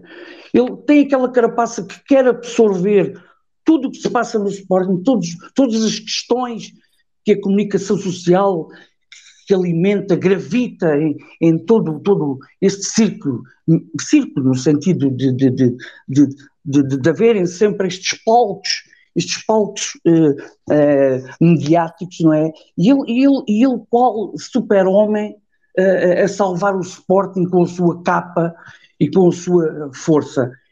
Eu acho que de, de uma vez por todas tem que tem, tem que haver, e, e, e, e, o que faz mais impressão é que isto repete-se, repete-se, repete-se, repete-se, e repete-se, e, e, não há uma palavra, nem, nem uma coisa. Ele, ele, ele, ele atravessa o deserto, ele foi um caindo todas as nossas, todos os nossos objetivos este ano, paulatinamente, uh, com, este, com este ato agora final digamos, na, na quinta-feira, e, e, e, não se passa mais nada, e depois uh, vou, vou, vou avançar só a talho de força, a de força para, para, para, para, para meter a minha opinião, depois de ouvir o Nuno, sobre uh, a, a, brilhante, o, o time brilhante da, da de, de, de, vir, de vir a, a, público o aumento da, da direção do Sporting, que é, é brilhante, não é? É brilhante, é, é, tudo brilhante. É, este clube é tudo brilhante, da, da parte da administração, é tudo brilhante. Uh, este, este, este, este, eu acho que isto uh, feito a propósito para dar tiros nos pés do Sporting, para dar tiros nos pés do Sporting, não conseguiam. Eu acho que de, para, dar, para, para, para, ferir o Sporting uh, não, não conseguiu melhor, melhor altura do que depois de uma eliminação da, da Liga Europa, em pleno estado de uh, pela brilhante Juventus, não é? Brilhante equipa, que jogou como o Aroca, tenho aqui a dizer, para mim, a Juventus jogou como o Aroca, um bocadinho melhor, também tem jogadores um bocadinho melhores, mas pela atitude, pelo queimar tempo, pela aquela manha toda, é um Aroca desta vida, por amor de Deus, a Juventus, para mim, para mim. Só que pronto, com o Tony Martínez, se calhar, desta vida, uh, tínhamos passado Aliás, tínhamos, se calhar, ter outro resultado, foi o nosso problema, primeiro, da, da primeira mão, uh, mas mesmo com o resultado da primeira mão, que foi a derrota injusta, muito injusta, mas tínhamos equipa na segunda mão para dar a volta. Uh, eu acho que o nosso. Temos que refletir, temos que refletir muito bem. Eu, quando digo temos que refletir, é todos os sócios, mas. Uh,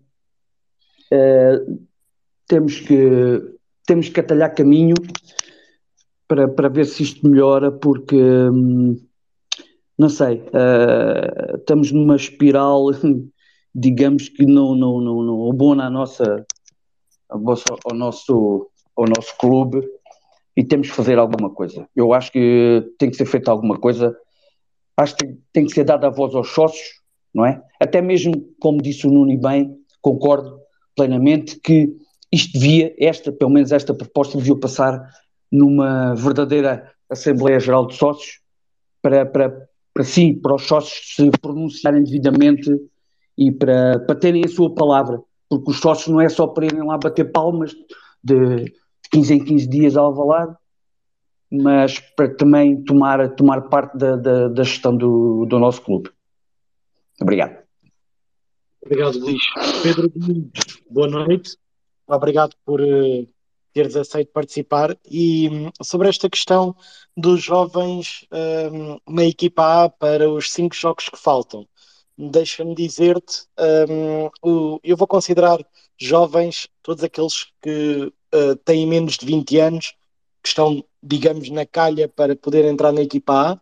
São eles o guarda-redes Diego Calai. Um, bom, aqui já quase uma certeza uh, o Diamandé como defesa, depois tens o Nazinho uh, como médio ala de defesa uh, lateral esquerdo, como queiras chamar, o médio Talongo, o médio defensivo Dário Essuco, o Afonso Moreira talvez, uh, depois o Fataú, que não sabe muito bem onde é que joga, um, portanto, são estes os jovens que o Sporting tem na mira para, para lançar. Há o Rodrigo Ribeiro com ponta de lança, talvez. Um, pode haver o TT na, na próxima época e o Marçá. Uh, olhando para isto e para os cinco jogos que faltam, já a pensar também no planeamento da próxima época, faz sentido lançar estes jovens e, te, e arriscar aquilo que os adeptos pedem a Rubén Amorim, o mínimo, diria que é ganhar o, os últimos jogos, uh, ou vale a pena jogar sempre com, com a mesma equipa e não, não fazer essa rotação? Olha, uh, boa noite a todos, saudações leoninas. Uh, eu gostava de começar pela questão dos aumentos e depois também quero falar um bocadinho dos jovens e da, da Youth League e depois também do jogo do, do, do jogo das Juventus, ok? A questão dos aumentos, eu acho que o Nuno fez, fez um, um, bom resumo daquilo que está a acontecer e eu concordo praticamente com tudo. Só quero uh, uh, dar aqui mais uma, uma, uma, ou duas notas, que é uh, uma é que eu lembro-me quando o Sporting ganhou o campeonato e já é essa questão, porque parece que nestas AGs da SAD a questão dos aumentos é sempre recorrente. Fala sempre, o, principal, o principal problema da, da Sporting SAD é, é os salários dos, dos, seus administradores, parece. Porque eu lembro que na altura levantou-se a questão dos bónus, da componente variável, e que houve opiniões também nessa altura que os administradores deviam ganhar bónus na componente variável se tivessem resultados financeiros. É? Mas eles aí insistiram não, quer resultados financeiros quer resultados desportivos, justificam bónus. E assim foi, é assim que está na, na, nos regulamentos que depois na altura foram aprovados. Uh, entretanto, uh, na presente situação, é óbvio que o Sporting não vai ganhar, eles não vão ganhar bónus pelos resultados desportivos, não é? Uh, pelos resultados financeiros, não sei se vão ganhar, é possível que ganhem. na medida em que eles fizeram vendas, não é? descapitalizando a equipa, mas tiveram bons resultados financeiros, pelo menos no último relatório e contas, vamos ver no próximo. E, então, pronto, como não podem ir buscar os bónus, vão, vão à componente fixa. E é um aumento de 30%, é um aumento nos dias de hoje. Uh, é, assim, não é, é completamente irrazoável. Não é, não é razoável um aumento de 30% com, com a economia como está. A questão do benchmarking, o Nuno falou e bem, é, o Sporting obviamente não se pode comparar com o EDP ou com o Magal, que faturam se calhar mil vezes mais do que o Sporting. Não é? E infelizmente, se calhar nem sequer nos podemos comparar com, com, com o Benfica e com o Futebol Clube Porto. Porque, porque nos resultados financeiros que a gente tem tido, ganhámos o campeonato há dois anos, mas, mas infelizmente estamos a passar por trás. O Benfica acabou de vender, há poucos meses vendeu o jogador por 20, 120 milhões, não é? E nós estamos muito longe. Se é para fazer benchmarking, se calhar deviam ter usado também o Braga, que está 10 pontos à nossa frente, ou o Aroca, que anda atrás de gente e, e, e, temos uma margem confortável, não passa pela cabeça o Sporting uh, ficar abaixo do quarto lugar. Uh, mas o Aroca ganhou-nos um jogo e empatou o outro se calhar também deviam fazer benchmarking com esses, esses se calhar é que são agora os nossos rivais. Foi a posição em que eles nos estão a meter. Só mais uma nota sobre os aumentos. O Ruben Amorim disse, já depois do afastamento em conferências de imprensa, que tem, temos de fazer uma reflexão, que efetivamente a época não correu bem e que temos de fazer uma reflexão ok, sobre o que é que correu mal. O presidente do Sporting, o Frederico Varandas, na entrevista, a última entrevista que ele deu, que já foi há uns tempos, uh, disse precisamente o contrário. Ele não admitiu, não, não correu nada mal, quer dizer, houve, houve, houve futebol, houve lesões e houve futebol. Não é? Houve, o Sporting, a qualidade de jogo do Sporting é muito melhor, a pontuação não reflete a qualidade de jogo do Sporting. Portanto, ele não admite que as coisas tenham, mesmo perante evidência, ou pelo menos aqui há umas semanas perante evidência, ele não admite isso. Não, não correu mal. Uh, o que correu mal são fatores exógenos. E agora decidem aumentar-se. Portanto, eles, eu acho que há aqui uma, uma mensagem muito subtil que eles estão a passar, que é, epá, nós, eles estão a passar a fazer esta, a aprovar estes aumentos, é, nós, efetivamente, fizemos tudo o que devíamos fazer. Nós fizemos tudo bem. Nós merecemos este aumento de 30%. Ok? Se as coisas correram menos bem, a culpa não é nossa, a culpa é de outras pessoas. Outras pessoas é que têm de assumir as suas responsabilidades. Ok? E em particular, o treinador da equipa, claro, Ruben Amorim. Eu acho que é essa é a principal mensagem que eles estão a tentar passar com este aumento de 30% ah, nesta altura do campeonato. Pronto, a questão dos jovens e da Youth League. Uh, e o Luís Nazaré disse: Ah, eu não sei se o Ruben Amorim sabia uh, que o Fatu, jogando contra o Arsenal, mesmo só jogou um minuto ou dois, mas não podia ser utilizado. Eu acho que ele sabia. Epá, se, não se não sabia, é uma engana incompetência do departamento de futebol. Eles, eles têm de saber que, mesmo que o Ruben não saiba, tem de haver alguém que lhe diga: atenção, que isto é assim. Portanto, eu acho que eles sabiam. E se eles sabiam isso fizeram, fizeram-no de propósito. Eles meteram o jogador só e precisamente para o jogador não jogar outro liga está mais visto. E o Ruben já disse: pá, a formação não está cá para ganhar Youth Leagues. Eu estou nas tintas, ele não disse estou nas tintas, mas ele disse assim com estas palavras: a formação não está, está cá para servir os interesses da equipa A, não está para ganhar títulos da Youth League. Portanto, para o Ruben Amorim, ele não quer ganhar, ele não queria ganhar na Youth League. Não, é uma coisa que ele nem aquece nem arrefece. Ok. E eu acho que o fato faria, diferença, pois se ele contra o Ajax partiu aquilo tudo, não é? Marcou dois ou três gols, o que é que foi partiu aquilo tudo. É claro, contra o Azi Alkmaar ele também ia ter uma boa contribuição. Até podia ser que não acontecesse, acontecesse, nada, mas muito provavelmente ia ter uma boa contribuição. E sendo que o Azi Alkmaar acabou e limpou a Youth League, não é? Na final ganharam por 4-0, o que é que foi? É claro que o Sporting, afastando o Azi Alkmaar, o Sporting ia ganhar a Youth League. E o Fatal podia ter feito a diferença, podia. Mas o Ruben Amorim não quis. Não quis ganhar a Youth League. E não quis porquê? Número um, porque ele acha que a formação está para saber os interesses da equipa A. Número dois, porque se o Sporting se tivesse ganho a Youth League com estes jovens, é? com estes Rubens Ribeiros e com estes e, e, e etc, etc, falta os jogadores que ele tem usado pouco. O Sporting tem ganho a League e é claro que nas conferências de imprensa os, os jornalistas iam perguntar, então o Sporting não tem avançado, não marca golos, então e tem aqui. Imaginemos que o Fatal chegava agora quase a alma que marca marcava mais três, e afinal marcava mais três. Os jornalistas iam começar, então porquê é que o Fatal não joga? Nunca jogou, só jogou um minuto aqui, um minuto ali. Iam chatear-lhe a cabeça. E o Ruben não precisa disso. Ele não precisa, ele não quer, ele não quer, obviamente, não é? Ele não quer ser chateado por isso. Muito mais fácil é, epá, o Sporting não ganha a League. E o Fatal não vai ajudar o Sporting a ganhar a League. Eu acho que isto é, é claro, não é? Portanto, se ele vai utilizar, talvez utilize, se estiver para aí virado, mas se fizer como tem feito, vai utilizar pouco. Eu não poria o Diamandé nesse, nesse, nesse grupo, porque o Diamandé para mim já, já é uma certeza da equipa e foi, foi uma grande contratação. Isso, acho que foi. Tudo que ele mostrou até agora. É? Eu no início até estava um bocado cético, uh, porque também foi, foi uma contratação de 7 milhões, não é? mais inclusivamente uh, bónus que podem ser acrescentados. Mas do que ele, do que ele tem mostrado em campo, acho que tem, tem justificado. O jogo das Juventus. Olha, eu acabei por ir, eu não, na altura não comprei bilhetes porque tinha, tinha uma coisa na família que acabou por não se concretizar. Depois, quando foi para comprar bilhetes, os bilhetes já estavam esgotados, mas um amigo meu tinha um bilhete extra e eu fui com, com o bilhete dele. Uh, o bilhete era para o, era a porta 6B e pronto, logo à entrada, grande confusão. Ou seja, cheguei 15 minutos, apesar de ter ido para a fila para os 45 minutos antes, tive uma hora na fila para entrar no estádio, ok? Um, que é uma coisa que não se percebe, porque normalmente tenho bilhetes, meu, a minha Gamebox é, é no A1 e, e, eu raramente tenho fila para entrar.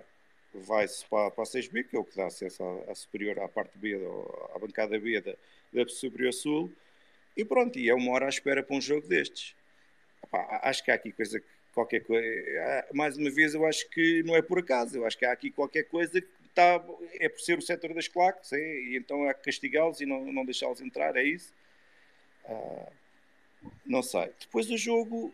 Ó oh Pedro, oh, Pedro, posso só perguntar uma coisa? Sim.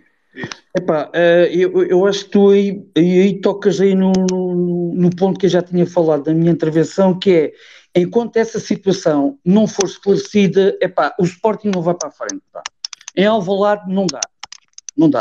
É esse, é esse pequeno de coisas que levantaste aí essa questão, que, é, que, é, que é, parece que é uma questão pequena, mas que, que, é uma questão que não está resolvida. É uma ferida que está ali e que não se resolve e que ninguém. E eu digo mais: há aqui uma questão que é que lhe levantar que é o papel, e aqui é levantar muito bem, que é o papel da comunicação social. Hum? Eu quero levantar nessa questão. O papel que tem a comunicação social a passar as narrativas sempre do lado da direção. Atenção, para que fiquem bem, bem, bem, bem coisa. Para, para que as pessoas, que quem não sabe, fiquem sempre com a ideia é claro que é isto, é aquilo, é aquilo. Pronto, subliminarmente ficou sempre no, no, ar a questão. São aqueles bandidos, é aquela, é aquela malta, não é? E isto não, não está resolvido. Eu tive, o que eu posso dizer não. é que eu tive uma hora na fila para entrar na, na, na, porta 6B.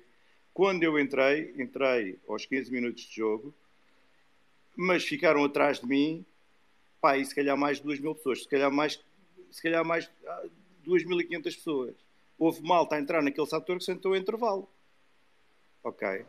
E, e porquê? Estava a polícia, a polícia só deixava entrar as pessoas aos, aos grupos, uh, e são coisas que eu, que normalmente entro na porta 1, para o setor A1, que é onde eu tenho a minha gamebox, ok? Uh, eu nunca vi isso, eu nunca tive esta situação. Para a central eu nunca tive uh, estes problemas. Portanto, estes problemas são específicos das superiores dos setores das claques. Pronto, depois o jogo. Epá, eu não gostei, porque uh, o Sporting, quanto a mim, jogo, naquele jogo jogou muito lento. Pá. O Sporting, uh, pronto, depois teve o Zasse foi logo gol, não é? Foi um gol que não, não vi, não é? O, o gol das Juventus eu não vi. Só cheguei, mais, só cheguei à bancada depois do, do gol das Juventus. O Sporting tinha de correr atrás do prejuízo, tinha de acelerar mais o jogo, montes de passos entre os defesas. Ali tinha de ser mais objetivo, tinha de ser mais rápido. Porque das poucas vezes que o Sporting conseguiu meter alguma velocidade, a Juventus tremeu. Opa, e era 45 mil pessoas ali a apoiar, como eu ainda não tinha visto este ano, ali o apoio da, das bancadas foi, epá, foi impecável, ok, fora este aspecto das, de, das pessoas não chegarem a tempo, mas mesmo assim a equipa parecia que estava muito nas calmas, pá, e pronto, e depois claro fomos eliminados. Mais aqueles problemas que já falámos aqui muitas vezes, de falta de planificação, de não termos um avançado que marque golos, não é? Um ponta de lança, uh, ao nível do, do, que se espera do Sporting. E atenção, eu não, eu não, não vou aqui criticar o Chermiti, ele, já, já, já, disse aqui muito bem do Chermiti e continuo a acreditar que ele tem uh, um monte de potencial. Agora, não pode ser. Uh, o Sporting carece de um ponta de lança uh, titular ao nível do que a gente quer que seja o Sporting. Ok? Não temos. Ok? Eu também não acredito que seja o Paulinho, não é? E pronto, pá, eu não gostei. Eu fiquei, fiquei, saí de lá um bocado desiludido, obviamente. Um, acho que qualquer Sportingista ficou. Pronto, acho que era mais ou menos isto que eu tinha a dizer. Obrigado, Pedro. Pedro Ramos, um, falando aqui do, do, planeamento da próxima época, um, a verdade é que vem aí uh, TT à partida, Não se sabe quem é que podem ser as próximas contratações. Fala-se de Jean Lucas. Jean Lucas, que é um jogador do, do Mónaco, no entanto, uh, olhando aqui para os dados do, do 0-0, a verdade é que a última vez que Jean Lucas jogou os 90 minutos uh, foi em agosto, uh, na quarta jornada da Ligue 1, foi uh, numa derrota para, para o Troyense. Foi a última vez que Jean Lucas uh, jogou os 90 minutos. É este o jogador que, que nós precisamos, depois de ter ido buscar só Tiriz e Talonco, para além de, de Morita, que também foi uma contratação desta época, um, e é o meio campo que, que nós precisamos. Um, há outras posições. Uh, qual é a opinião? Não, não eu, um, com todo o respeito pelo atleta que agora referiu, uh, se nós olharmos com, com, um pouco de atenção e, e, nas, e, utilizando as palavras do antecedente que falou agora, o é Pedro também que se chama, parece-me, um, nós, uh, e também entroncando aqui aquilo que eu disse há pouco, relativamente à, à mentalidade. Ou seja, uh, um líder quando é líder eh, tem por obrigação de incutir determinado tipo de valores, e neste caso estamos a falar em valores desportivos, mas eh, que não se podem dissociar daquilo que envolve eh, a atividade desportiva continuada a um nível tão superior, tão, tão elevado como é as competições profissionais, que é a parte social também. E nós, eu vejo, sinto e sei, infelizmente sei, antes queria não saber, mas infelizmente sei que a caracterização que é feita dos atletas que são tratados para o clube não se observam determinado tipos de parâmetros, tais como uh, isto pode parecer estranho aquilo que eu vou dizer, mas tem importância. Eu depois já vos explico um bocadinho mais à frente. É, se o indivíduo tem lesões, se é atleta lesões, temos o caso do. agora esqueço o nome do. Santos. Exatamente, Santos Portanto, que o indivíduo atreita a lesões, eh, eu até escrevi um artigo porque fazíamos espécie que o Sporting não tivesse um fisiologista de esforço, eh, um nutricionista que adequasse uma alimentação eh, própria para, à base de fibras, à base de hidratos, para que se fortalecessem aqueles músculos e outras razões biológicas do indivíduo e fisiológicas. Depois disto, há a acreditação social.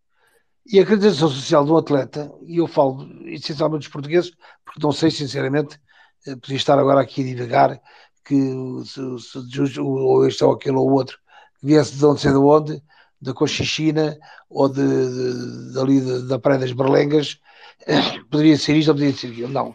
Eu falo dos jogadores que existem no Sporting neste momento. Eh, eu posso-vos dizer que 60 a 70% dos jogadores que jogam no Sporting na área da formação eh, são filhos de pais separados.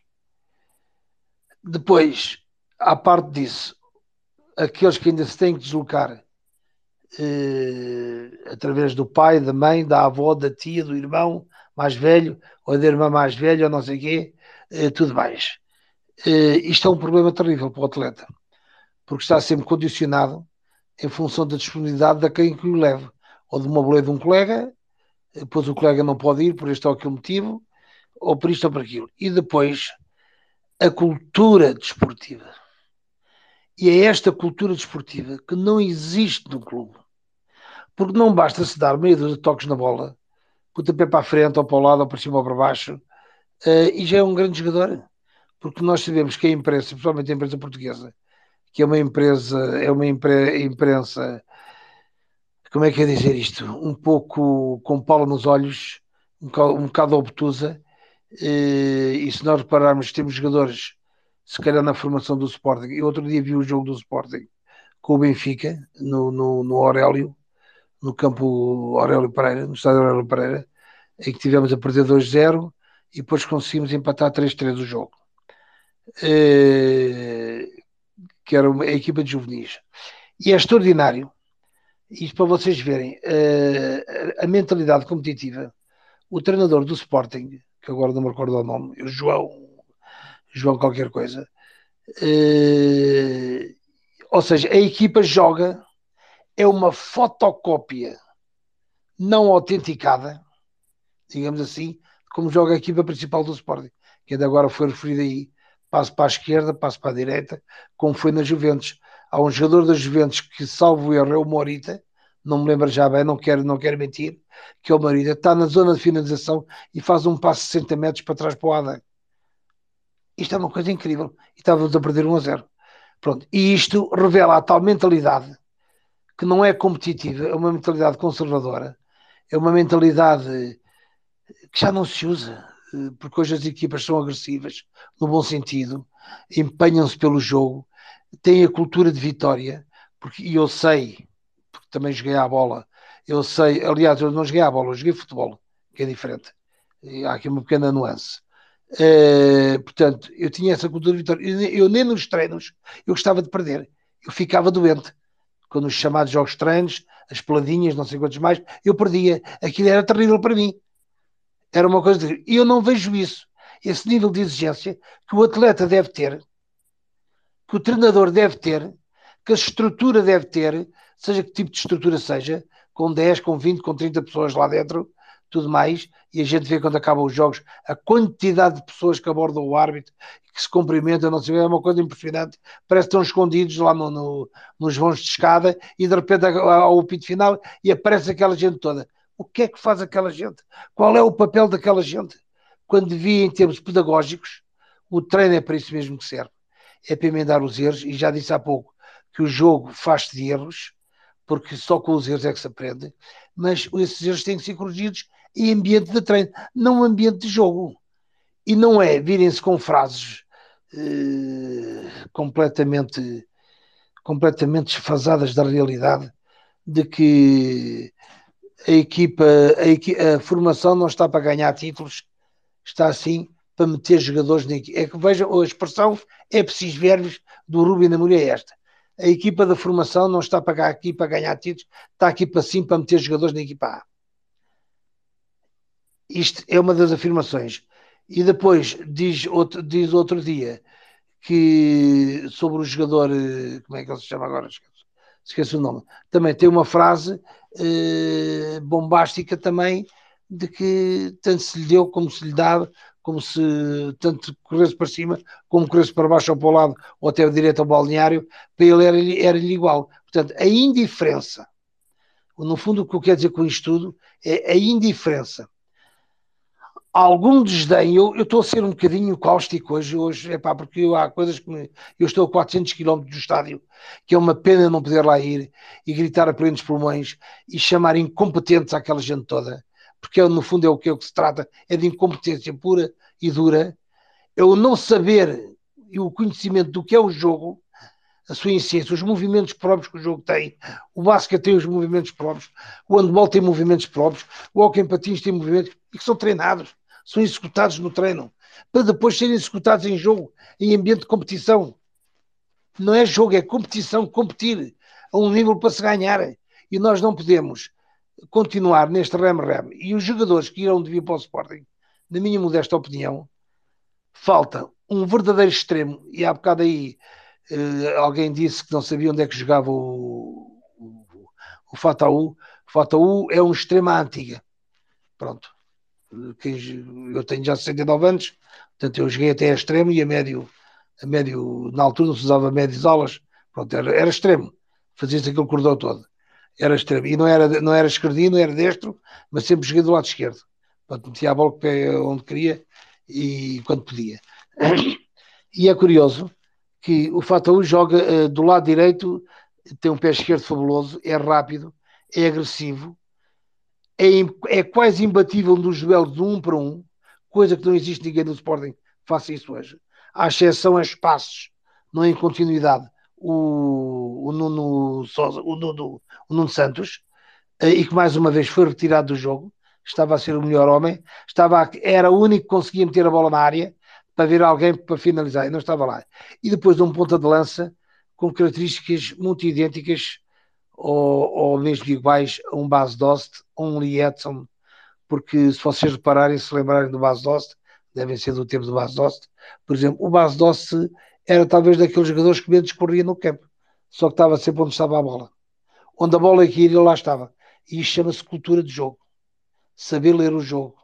E isto trabalha-se, como eu disse há pouco, isto na sequência do que eu disse há pouco, que é nos juvenis, que é nos iniciados, como disse o Nuno, que se começam a criar bases competitivas, bases de posicionais, onde é que joga, do lado direito, do lado esquerdo, à frente, à guarda-redes, até, até mesmo a suplente, até mesmo o indivíduo que esteja no banco de suplentes, tem que estar o máximo de atenção possível para saber o que é que se passa no campo, se o jogador que ele depois vai marcar, ou da zona que ele, onde ele vai, vai ser inserido no, no jogo, se joga mais com o pé esquerdo, se joga mais com o pé direito, se usa o interior do pé, se usa o plantar, se usa o exterior, etc, etc. E tudo isto depois tem uma influência brutal no rendimento individual do atleta. E depois este rendimento individual transforma-se no quê? No rendimento coletivo. E nós vemos no Sporting que não há não há essa preocupação de, de, do gesto técnico, pronto, para ser mais preciso, do gesto técnico ser executado em, conforme eh, mandam as regras, digamos assim, anatómicas do indivíduo. Falou-se aí há pouco, alguém falou aí que o, o, o Coates, coitado, falhou aquele gol para, para mal do Sporting, falhou aquele gol frontal à baliza a um metro e meio ou dois metros da, da linha de gol. Ele falha por uma razão simples, não usa os apoios. Isto é um problema que já vem de base, não vem de agora. E o Coates tem 30 e poucos anos, portanto já não vem de agora. Já quando ele era miúdo, ninguém lhe disse, epá, Atenção, se a bola vai para o pé direito, tens de ter o pé esquerdo de apoio, etc, etc, etc. A posição do tronco e tudo mais. E uma bola que vem à altura do peito, dos seus peitorais, pode, ele pode baixar-se um pouco ou, ou, tentar jogar até com o peito. É? Portanto, usar o peito como escudo e a bola sai direta para a baliza. Não, e vai meter o pé, que à altura que ele tem um pé, um, uma perna enorme, é? e vai pôr, e se repararem, há um lance que se vê, o lance vê-se um por trás da baliza, a bola sai completamente, completamente desviada do alvo, para onde ele para onde ele queria, porque está mal posicionado, está mal colocado no terreno. Uh, epá, pronto, uh, é um gesto uh, que nem o infantil já faz, porque o infantil hoje, eu vejo treinos de miúdos, e eu treino de miúdos, essa coisa, e eu corrijo uma 10, 20, 30, 40 vezes às vezes são necessários. E isso não se passa no Sporting. E eu não vejo o Rubem Amorim com a tal mentalidade ganhadora, com a tal mentalidade educativa, pedagógica, de que o Fataú, o Rodrigo Ribeiro, o Izugo, que se for todo chorar na sua estreia, nunca mais apareceu. O rapaz, coitado. Uh, e outros mais, que agora não me recorda os nomes, uh, porque é que eles não são utilizados, mesmo que a espaços? Portanto, e se treina com a equipa, não é só para preencher a ficha técnica. Portanto, eles podem lá, porque o Sporting tem jogadores, o Sporting, se for bem pensado, se a época for bem planeada, de acordo com os objetivos devidamente traçados, mas não é pelo Amorim, porque não é o Amorim que tem o projeto desportivo, é o clube que deve transmitir esse projeto desportivo. Seu treinador, seja o Amorim, seja o Pedro, seja o António, seja o Francisco, seja o Manuel. O projeto é este. Nós queremos isto. Ganhar isto, isto, isto e isto. O que é que o senhor precisa? É isto, isto, isto. Pronto. E a partir daqui lançam-se as bases, lançam-se as diretivas, lança-se o planeamento. E depois é as motivações. Os métodos são utilizados. Eu não posso estar a defrontar, não posso jogar eh, corpo a corpo com um homem que tem, por exemplo, mais 30 ou 40 quilos que eu. Epá, não pode ser. É impossível. Não ganham.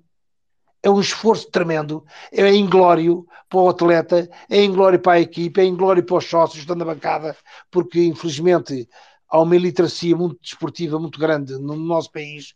Eh, portanto, as pessoas eh, só querem ver a bola dentro da baliza, não se preocupam como é que a bola entra e porque é que a bola entrou, e que passos, que, que voltas é que a bola deu, quantos metros a bola andou pelo ar, quantos metros a bola andou junto à relva e tudo mais. E nós não, não, não podemos, eh, depois aí também se foi falado, contra a Juventus, o Pedro, o último orador, disse muito bem, epá, nós parece que até estávamos a ganhar 4 ou 5 de diferença.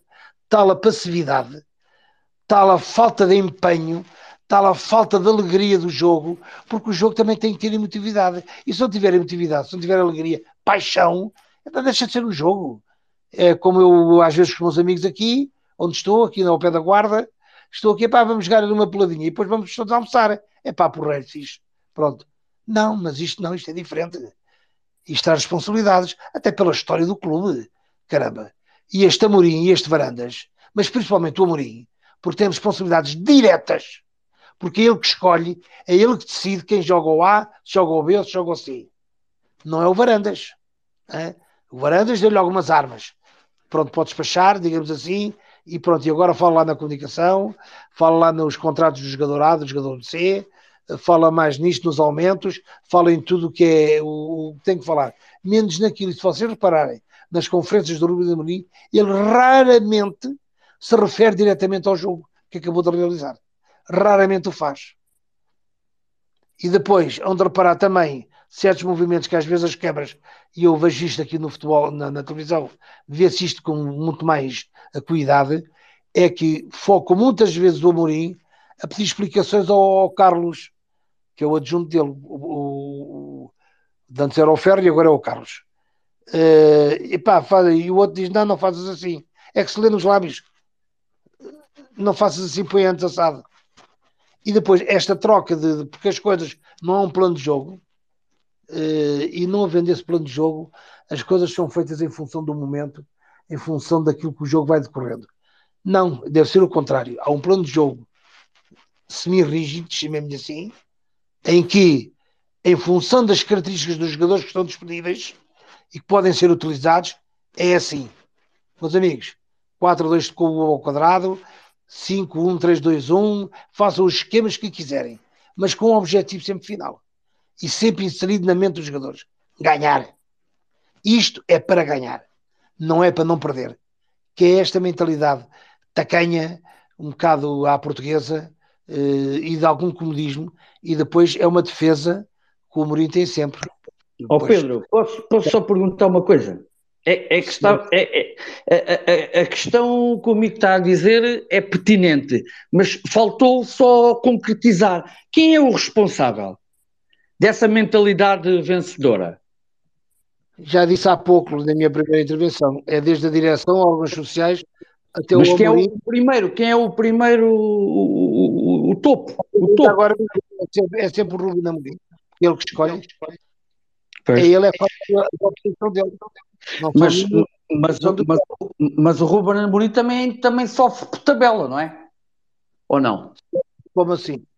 Só por tabela, isto é, é, não é ele que manda no clube. Mas parece. Pois, mas eu acho que não.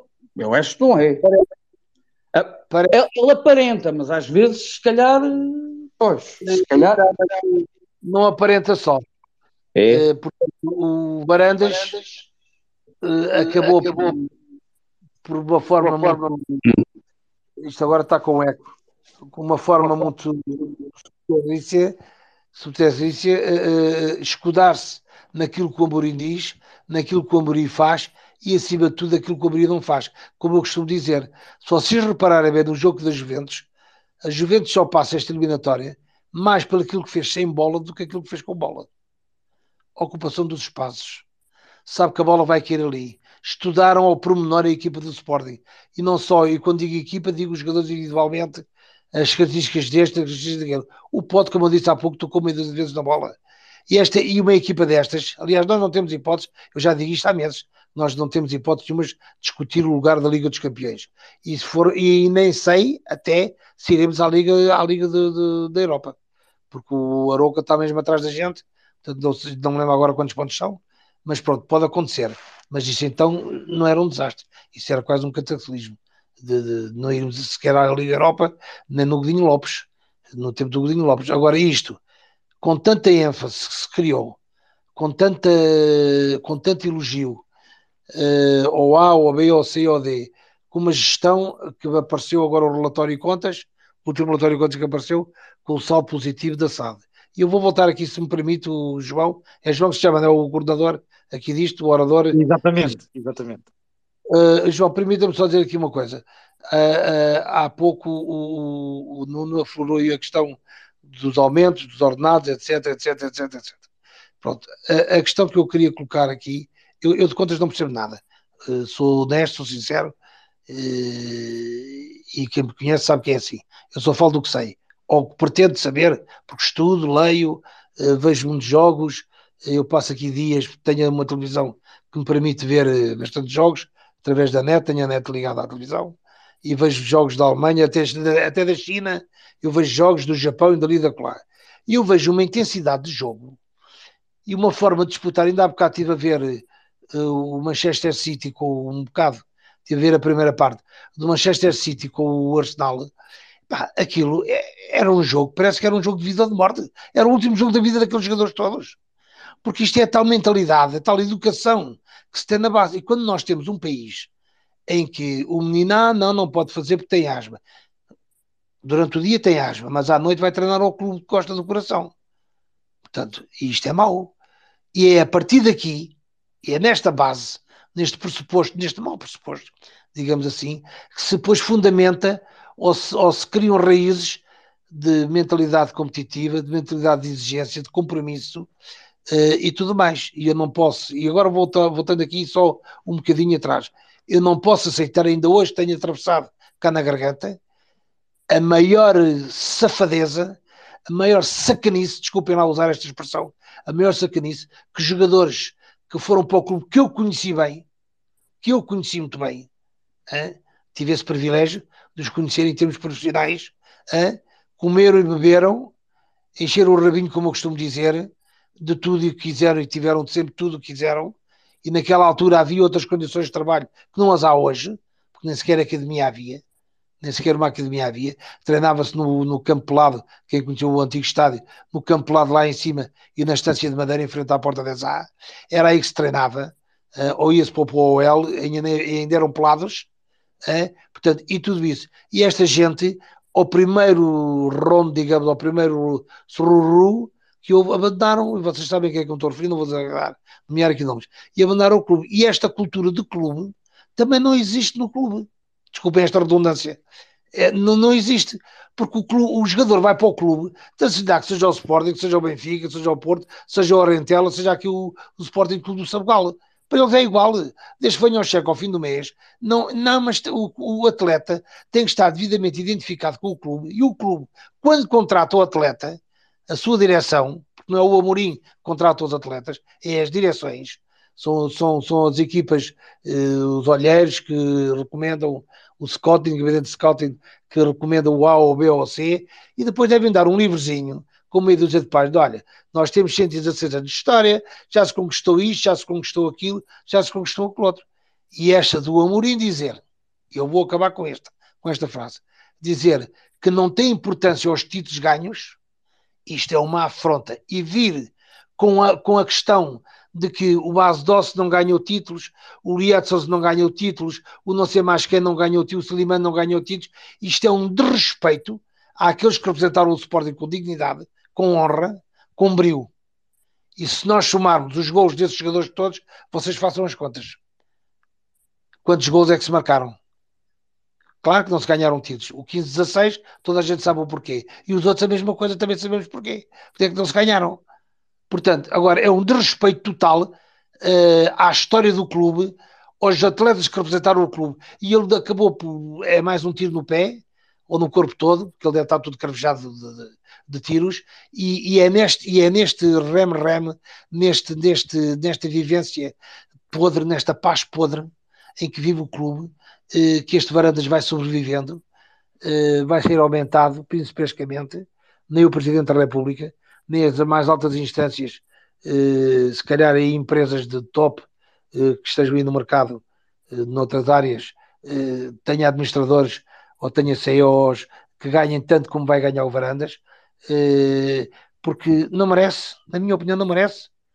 O mesmo com o resultado positivo que apresentou no último orçamento, isto é que a venda do Mateus Nunes, porque se retirarem a venda do Mateus Nunes e outras questões, aquilo vinha por aquilo vinha era um vinha, primeiro um, baralho de cartas desmoronava-se por completo. E nós Sportingistas, eu pelo menos falo por mim sofro.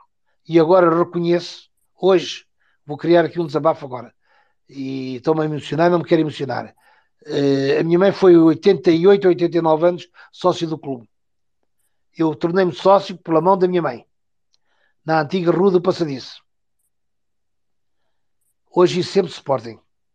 Está lá escrito. Ou estava lá escrito, agora já lá não vou, não sei se ainda lá está escrito. E estas coisas marcam uma vida. Esta educação de ser Sporting não é feita neste momento no, no, Powell, vocês forem ao Powell ver, estão capazes de estarem 10 treinadores, 15 treinadores, com 10 miúdos, mas estão todos a fazer a mesma coisa. Só olham para a bola, não olham para os miúdos. E têm que olhar para os miúdos. Obrigado, Pedro. E depois ensinar. O termo é este mesmo, ensinar. Desculpem lá este meu. Isto hoje foi, foi muito longo. Peço desculpa. Nada, era essa. Obrigado. Nuno, de, de, uma forma sucinta e para fechar aqui o, o, os temas todos, um, e, e, porque falaram e porque abordaram, são ex-jogadores do, do Sporting que esta semana falaram, uh, William e o Cédric, quase com um, um, pescar de, de, olho, não é? O William, apesar de ter renovado há pouco tempo, disse que uh, gostava de, de, voltar. O Cédric disse: uh, Eu tenho vontade de voltar ao Sporting, mas o Sporting também tem que mostrar vontade em meter. Uh, falando de um, de um, planeamento da próxima época, como é que vês a entrada de, de ex-jogadores? Eu, eu acho que esse tema. Bem, alguns ex-jogadores, aqueles que o Pedro Manuel Ramos referiu aqui, aqueles que rescindiram, para mim, nunca na vida entrariam, entrariam num Sporting, não é? Para mim, eh, podiam ser até os melhores do mundo, que não o lugar deles é onde eles quiserem, menos no Sporting. Eh, e, e sinceramente, eh, espero bem que tenham um, um triste fim, que é, que é isso que, que merecem, a, a meu ver. Mas, tirando esse, esse facto, eu acho que o Sporting tem, de facto, um problema, e já não é de hoje, uh, em relação aos, aos, aos ex-jogadores. Problema que, por exemplo, nós vemos outro, outros clubes, os nossos, os nossos rivais, e principalmente o Futebol Clube Porto, a resolver muito bem. Um, e, e, ainda ontem, ou assim, vi umas declarações, por exemplo, do, do Quaresma, a dizer que era Sporting desde pequenino, mas depois, quando foi para o Porto, mudou para o Porto. Ou seja, ele sentiu-se tão bem tratado lá e, de alguma forma, o Sporting quase que o terá esquecido, não é? Uh, mesmo quando foi à altura, ele disse que, que, que, quando o Barcelona já não o queria, ele queria voltar ao Sporting e o Sporting nada fez uh, para que isso acontecesse. E eu acho que o Sporting, aqueles que demonstraram respeito pelo Sporting, aqueles que, obviamente, não somos a Santa Casa, mas aqueles que façam sentido uh, vir, eu acho que o Sporting uh, só tinha a ganhar com isso. Uh, nós temos uma cultura de tratar mal aqueles que nos trataram bem. Um, e isso depois reflete-se nestes temas. E, um, e, e, eu acho que nós todos devíamos de refletir o porquê de muitas das vezes ex-atletas nossos ficarem, um, não serem bem tratados, até ficarem um bocado armadurados com o Sporting, porque, por exemplo, eu vou dar, eu acho que este caso é, é paradigmático. O Jordanov, que teve uma carreira uh, no Sporting durante muitos anos, que sempre uh, me parece que foi respeitador do Sporting, um, tinha no seu contrato, no final, que ou terá tido pelo menos alguma algum papel escrito ou alguma promessa, alguma coisa do género, que no final do seu contrato teria, que, teria direito a um, um jogo de despedida em Alvalade. Eh, se calhar muitos não se lembram aqui, mas é só para verem a, maneira como o Sporting trata às vezes os seus atletas uh, de uma forma que consegue compreender, o Sporting foi não, não quis fazer essa, essa homenagem e foi obrigado em tribunal a que isso acontecesse. Ora, isto parece-me incrível. Alguém que foi jogador durante tantos anos, foi capitão do Sporting, sempre respeitou o Sporting. Acho que uh, toda a gente se lembra, eu pelo menos lembro-me como se fosse hoje, do dia em que vimos o, o, o, o Jordanov a subir por aquela grua e a colocar o, o cascol na estátua do, do Marquês de Pombal. Uh, e, e, acaba a sua carreira e quer uma coisa uh, tão simples quanto um jogo, um jogo de despedida. E foi preciso uh, obrigar a direção da altura do Sporting, se não estou em erro, foi a de Filipe Soares Franco ou qualquer coisa do género, a, a, a fazer, uh, a fazer esse jogo. Mas obrigado por um tribunal. Isto diz muito da, da forma quase inexplicável como, como tratamos os jogadores, os atletas e, portanto, isto acho que devia, devia de nos fazer pensar. Porque é que uh, até jogadores que saem daqui uh, saem de uma certa de uma certa forma e, e em clubes rivais sentem-se que, que, são bem-vindos lá, falam bem desses clubes e raramente temos esse, essa abordagem pelos nossos atletas. Se calhar também tem muito a ver com aquilo que o, que o Pedro Manuel Ramos acabou aqui de falar, uma certa cultura de clube que se calhar deixou de existir.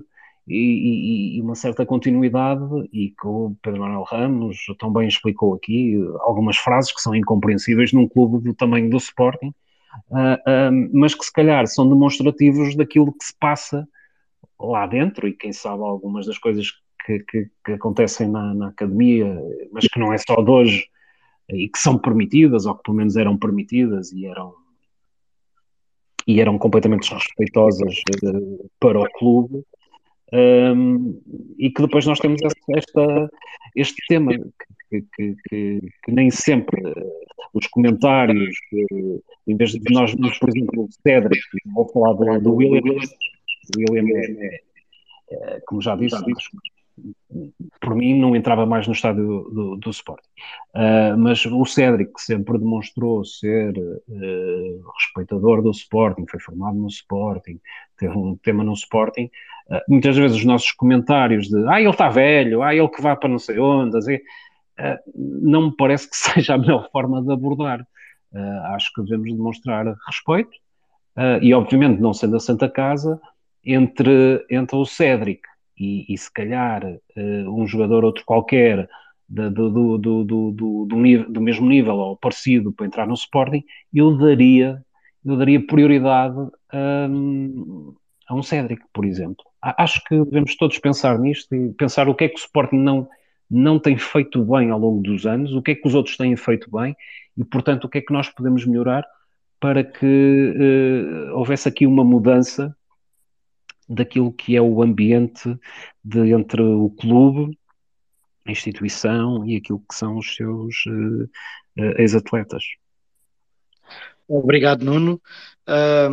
Nós estamos quase a acabar, mas queria dizer ao Mike das Três Marias, que já me disse que, que já escreveu, aliás, que hoje era melhor não, o Rui Santos, que também julgo que já não esteja aí, uh, mas como comentaram uh, e que tinham opiniões diferentes, e eu acho que é sempre importante ouvir opiniões diferentes daquelas que, um, que foram sendo trazidas ao longo deste space, se quiserem uh, falar, estejam à vontade para participar. Um, Luís, também te peço de uma forma sucinta Um, e, e, já que falaste também aqui um, de, da questão do, do, do, dos adeptos e dessa relação um, adeptos com, com a direção, como é que vias uh, quase como é que eu hei de, de, explicar isto? Quase, quase um miminho, chamemos assim, uh, dar aos adeptos um, um regresso de um, um ex-atleta que, que, pode ter recebido o carinho dos seus adeptos, como por exemplo há uns anos recebemos o Nani, mais recentemente recebemos o João Mário, podia ser uh, o caso desses, ainda que o William não tenha saído uh, a, a, bem do clube, mas por exemplo o Cédric, que falou há poucos dias, podia ser uma, uma aposta interessante nesse ponto de vista. Eu estava a ouvir o Nuno, Nuno Souza e estava, e estava, uh, estava para, para o interromper para lhe perguntar o seguinte: é que o, qual é que é o problema? E, e eu, eu, o Nuno estava a dizer, e bem, uh, que os jogadores saem mal do Sporting, e eu até, eu no meu ponto de vista, até os jogadores formados no Sporting ainda, ainda sofremos com, com, mais, com mais desse problema.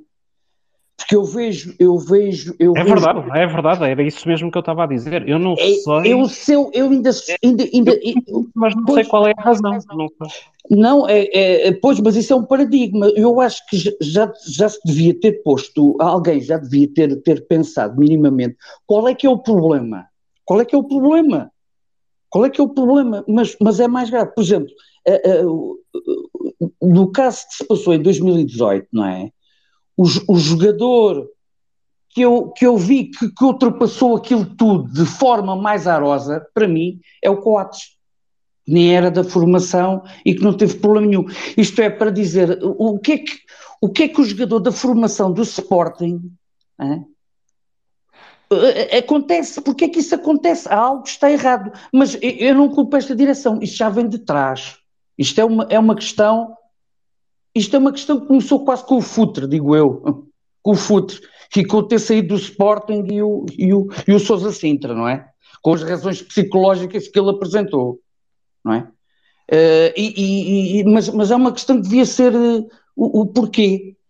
Uh, o, por, o, porquê dessa, dessa o situação. Do, mas, a, situação do Futre, um, do, um tema que já se sabe hoje, é que o Futre era, sem dúvida, sem dúvida o melhor jogador da nossa, daquela geração, uh, e o Sporting tinha acabado de contratar o Litos e tinha-lhe dado melhores condições ao Litos, que não tinha, uh, não tinha nem de perto nem de longe as internacionalizações uh, pelas camadas jovens, não era, não era o jogador que o Futre era e que depois o futuro veio mostrar sim, sim, sim. que nem aos calcanhões deles chegou, e o Sporting foi buscar o Litos leva mais ao Litos que ao Futre. E portanto. Uh... Oh, Nuno, deixa-me só, deixa interromper. Há aqui uma série de temas, de, Deixa-me só, deixa só interromper para dizer isto. Uh, Luís, um, como faz eco, uh, sempre que alguém fala, tenta desligar o microfone. Pelo menos até agora parece ser o único orador com os dois microfones ligados que faz eco. Era só isso. Obrigado. Ah, ok. Uh, portanto, do Futre, acho que tudo iniciou uh, dessa forma.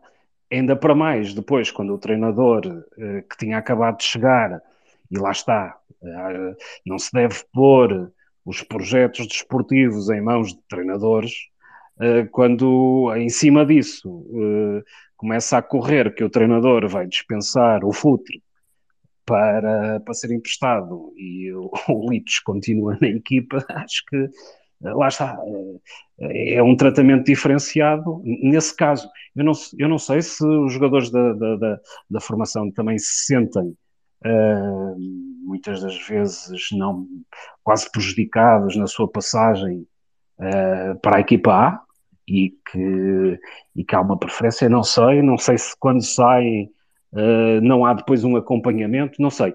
Não sei porque não estou lá dentro, não é? Uh, mas que é uma constatação que se faz e que, por exemplo, que o nosso rival do Norte parece que gera super bem isso, uh, porque raramente, ou quase nunca, eu pelo menos não me lembro de um jogador que tenha saído que tenha dito alguma coisa contra e estão sempre prontos para regressar e, e, e muitas das vezes até há festas do, do próprio clube e chamam os, os ex-atletas e estão sempre a conviver e assim, alguma coisa eles estarão a fazer bem e nós alguma coisa estaremos a fazer mal. E sim, concordo, Luís. Não é de hoje, já é de há muito tempo. Uh, mas ah, por isso tem que haver aqui razões profundas e culturais do, do clube de alguma coisa que não estamos a fazer bem. Deixa-me só dizer que o Futre não foi com o Sousa Sintra. O Luís Figo foi com o Sousa Sintra, mas o Futre é anterior ao Sousa Sintra. Sim, o Futre foi em 84, 84 sim, foi com o João Rocha. O João Rocha. Depois, depois, depois, depois lá está.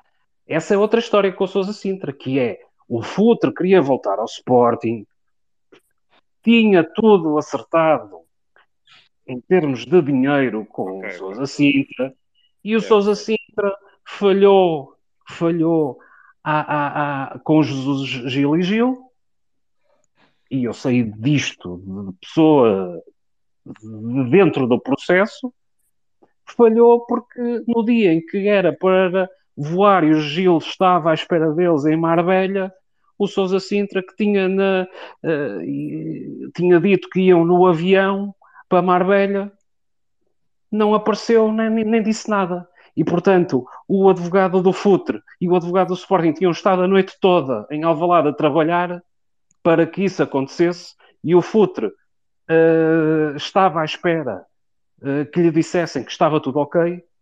O Sousa Sintra, pura e simplesmente, nem apareceu com o avião, nem com o dinheiro que, que tinha sido prometido ao Gil que ia aparecer, e, portanto, uh, o que aconteceu a seguir foi que como nós sabemos, passado três dias, o, o Futre acaba oh, por. Oh, Nuno, e, quem é, e, quem é que, e quem é que foi patrocinar o outro clube com esse dinheiro? Não, mas, mas, mas para isso, isso, isso para mim não foi RTP, mas isso a mim não me interessa. O que me interessa é que outra vez falharam com o Futre, eh, depois do Futre fazer força e combinar tudo com o Gil para vir para o Sporting. E essa história, por muito que nos custe, a verdade é que quem falhou foi o Sousa Sintra, que mentiu.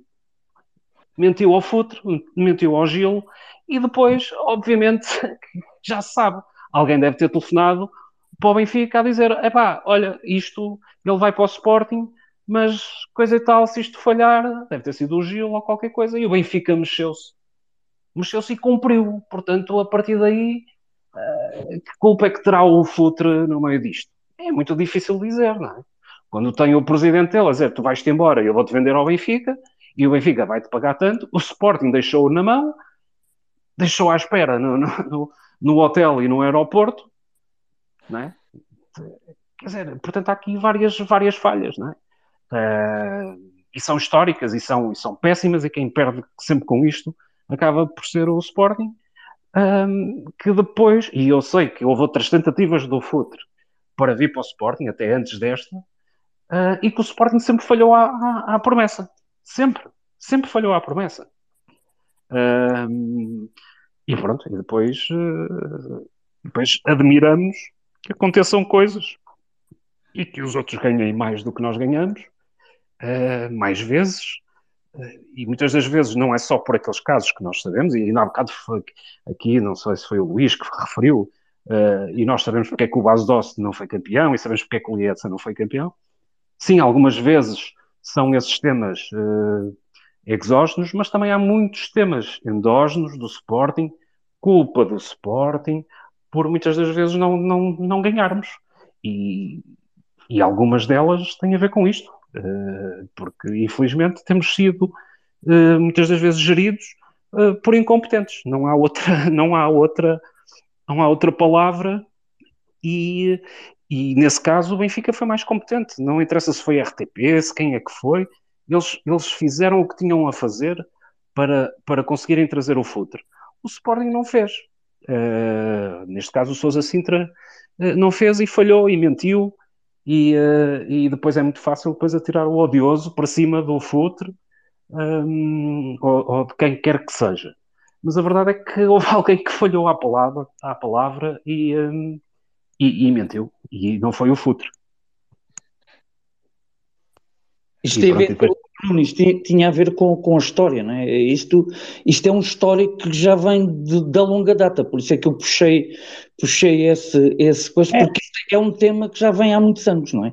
E, e, e, não, não, não, não, não, vejo, não vejo, não vejo solução, quer dizer, nem, nem vejo ninguém preocupado da direção, uh, ou alguém que pense o Sporting, que, que, que, veja, que veja estas medidas, mas que efetivamente uh, epá, isso devia ser acautelado, porque o Sporting é muito grande, é muito grande. Eu acho que há pessoas que querem se pôr ao lado do Sporting, mas o Sporting é muito grande. O Sporting é muito grande e é maior do que a soma de todos, todos os sócios, não é? é e, e, só por ser muito grande, e é que, que sendo mesmo muito mal gerido, uh, mesmo assim uh, vai sobrevivendo e de vez em quando uh, no futebol vamos ganhando. Pois, é, é. É só, é só por isso. É, é pronto, é, é um grande petroleiro, é um grande petroleiro e portanto é. é tem, tem a massa, a massa associativa e aquilo que o Sporting representa mas, ainda, mas, vai tendo, ainda vai tendo força. Mas, mas oh Nuno, uh, viu-se na quinta-feira, não foi por os sócios. Na quinta-feira viu-se. Viu-se logo quando os sócios são chamados. Eu por acaso não fui. Eu sou sincero, não fui. Não fui, uh, até deu o meu lugar já há bastantes semanas atrás, não fui. Não estava, pronto, nem, foi, uh, a decisão tomada foi muito antes de saber o resultado da primeira mão, e eu acho que muita gente foi depois de saber o resultado da primeira mão, não é? Uh, mas já tinha decidido, já tinha dado o meu número de sócio para, o, para outro amigo ir por mim, não foi por isso. Mas viu-se que os sócios responderam. Os sócios responderam. Pronto, só que os jogadores não, não levaram para campo toda aquela força que o 12 jogador levou, não é? Tanto que, pronto, foi aquele joguinho, eh, toca devagarinho, toca para lá, pronto, sempre aquele ritmo.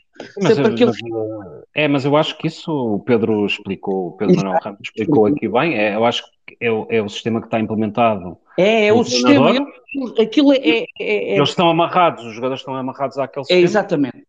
E eu acho que nesse, a esse nível, e se juntarmos a qualidade individual dos jogadores uh, eu acho que mesmo assim houve uma evolução no Sporting, nos jogos internacionais.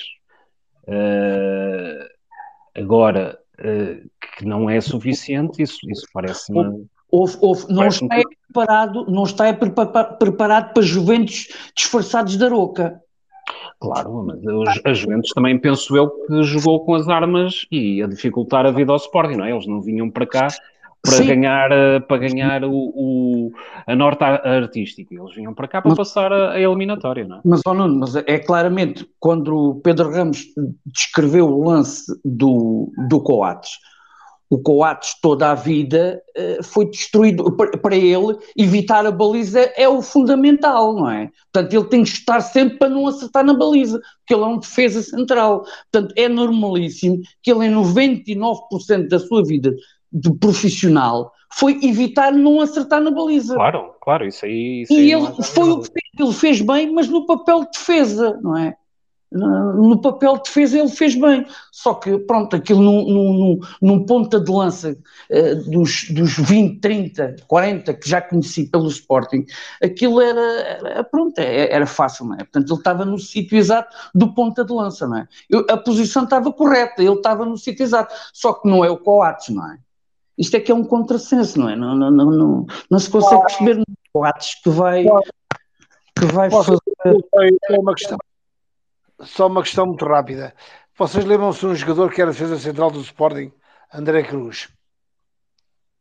Quem é que não se lembra? Quem é que não se lembra dos livros do André Cruz? Não era só livres. Eu punha a bola a 40, 50, 60 é. metros no. E ele marcava os cantos também, era ele que marcava tudo. Portanto, a qualidade, aquilo que eu há, há pouco referi, eh, não, não estou a pôr em causa o valor do atleta, uh, combates, antes pelo contrário. Tem sido exemplo de dedicação, de esforço, de muito empenho, algumas vezes com, com algum sangue, suor e lágrimas, eh, porque sabemos, até pela sua estrutura física e atlética, eh, é um jogador com algumas limitações, porque a sua morfologia assim, assim obriga, mas uh, nem, nem vou entrar por aí.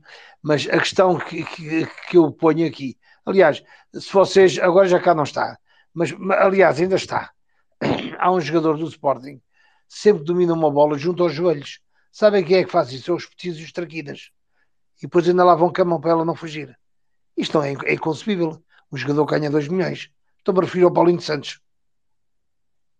Não, não, é, não, não se chama Paulinho Santos. Esse era outro. Esse, esse era outro. Pronto, mas o Paulo Santos é, é um dos que faz esse, esse gesto técnico, diga que é um gesto técnico correto. É uma questão motora, uma questão de motricidade, é uma questão que não se trabalhou na é devida idade que a escola de futebol teve. Portanto, eu jogava lá no pé de Barcelos, lá num clube de bairro, de um clube distrital, e depois apareceu do Sporting de Braga, do Gil Vicente I, e depois do Sporting de Braga. Mas isto tem a ver exatamente o passado, e, e vocês agora estavam a falar na questão do futre e tudo mais. É a questão, por exemplo, eu aqui há uns, talvez, olha, estou aqui há sete, talvez há perto de oito anos, nove anos, eh, fiz alguns relatórios para o Sporting deste, aquele, do outro, etc. Não vou nomear nomes, não interessa. E pus eh, a tal razão psicossocial, fiz uma caracterização psicossocial do atleta. E ficaram todos muito espantados, porque nunca tinham visto lá um relatório. Eu estou a dizer isto não é por me vai dar, por, por, por vaidade, ou estou a dizer que é um facto. E toda a gente ficou muito espantada no gabinete de scouting do Sporting e, e de quem leu o documento, porque é que eu tinha ido buscar aquela questão psicossocial. E exatamente essa questão psicossocial existia no Futre, como existia no Fernando Mendes, hein? etc, etc, etc. E não vou adiantar mais porque não interessa eh, falar aqui na vida pessoal das pessoas, porque é uma vida privada que é esta do futebol, mas que era nociva por uma atividade física extremamente exigente, porque física ou desportiva, porque há outras atividades físicas, como eu disse há pouco, depois vou almoçar com os amigos e tal, e eu jogo 5 minutos e fico satisfeito, vou tomar um duche e depois fico à espera do almoço. Mas esta, estas, estas leads, estas atividades uh, das práticas esportivas continuadas a um nível tão superior como joga o Sporting, ou deveria jogar o Sporting, falando melhor, acabam por depois se exigir do atleta determinado tipo de performances técnicas, táticas, psicológicas, mentais, uh, motricidade, motoras, etc., que ele não está preparado para elas. Não está. E por isso é que se cometem erros de lana caprina. E se falha gols como o Sporting falha. Porque os jogadores, quando vão, é numa atitude reativa e não numa atitude ativa.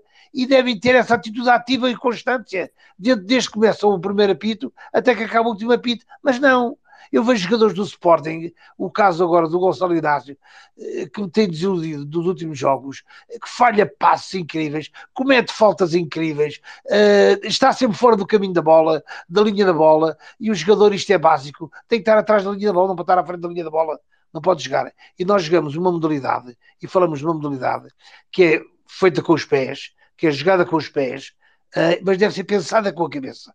Porque nós fomos criados por Deus ou por quem quer que seja, para trabalhar com as mãos, não é com os pés. E, e, quem trabalha com os pés tem que trabalhar o dobro, o triplo, o quadriplo daquilo que faz normalmente com as mãos, os gestos. E as pessoas não fazem isso porque o treinador é mais cômodo para o treinador, mesmo falando dos nomes com o Rubem Amorim, deixar passar aquela falha, deixar passar outra falha. E depois do jogo isso acontece. Porque no jogo isso depois é reflete. O treino, uh, o jogo é sempre reflexo do treino. Sempre aqui na Alemanha, na China, aqui no Sabugal, eh, seja lá onde for. É sempre o reflexo do que se treina.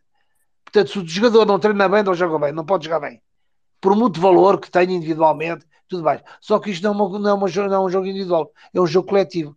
E eu não posso querer que o jogador faça 40, 50, 60, 200, 300, 400 metros andar atrás da bola porque domina mal a bola, recepciona mal a bola, está mal posicionado em relação à linha da bola, onde a bola vai cair, não sei o quê. Isto agora vejam isto, o que é o desgaste psíquico, físico e emocional que este jogador tem e depois não corre bem à primeira, não corre bem à segunda e, e, tal. E o treinador continua a dar voltas do banco e a perguntar ao adjunto como é que vamos fazer. Ele não sabe como é que vai fazer, porque não estudou para isso, não tem essa preparação de base, não tem essa preparação uh, pedagógica para dizer ao atleta, pá, em vez de pôr assim, vocês viram outro dia o jogo do Guardiola, que chamou, como é que chama aquilo, o Holland, o Alan uh, chamou à linha: olha, tu tens de pôr assim, assim, se a bola vier assim, se vier assado. E qual é o problema do Rubem Amorim fazer isto? Isso ia ao Carminha Trindade, porque era o Jesus, porque nós aqui tratamos os atletas como deuses, como ídolos pés de barro, uh, e que é, que é mau, pronto, uh, eu não tenho ídolos, tenho jogadores, ou terei atletas.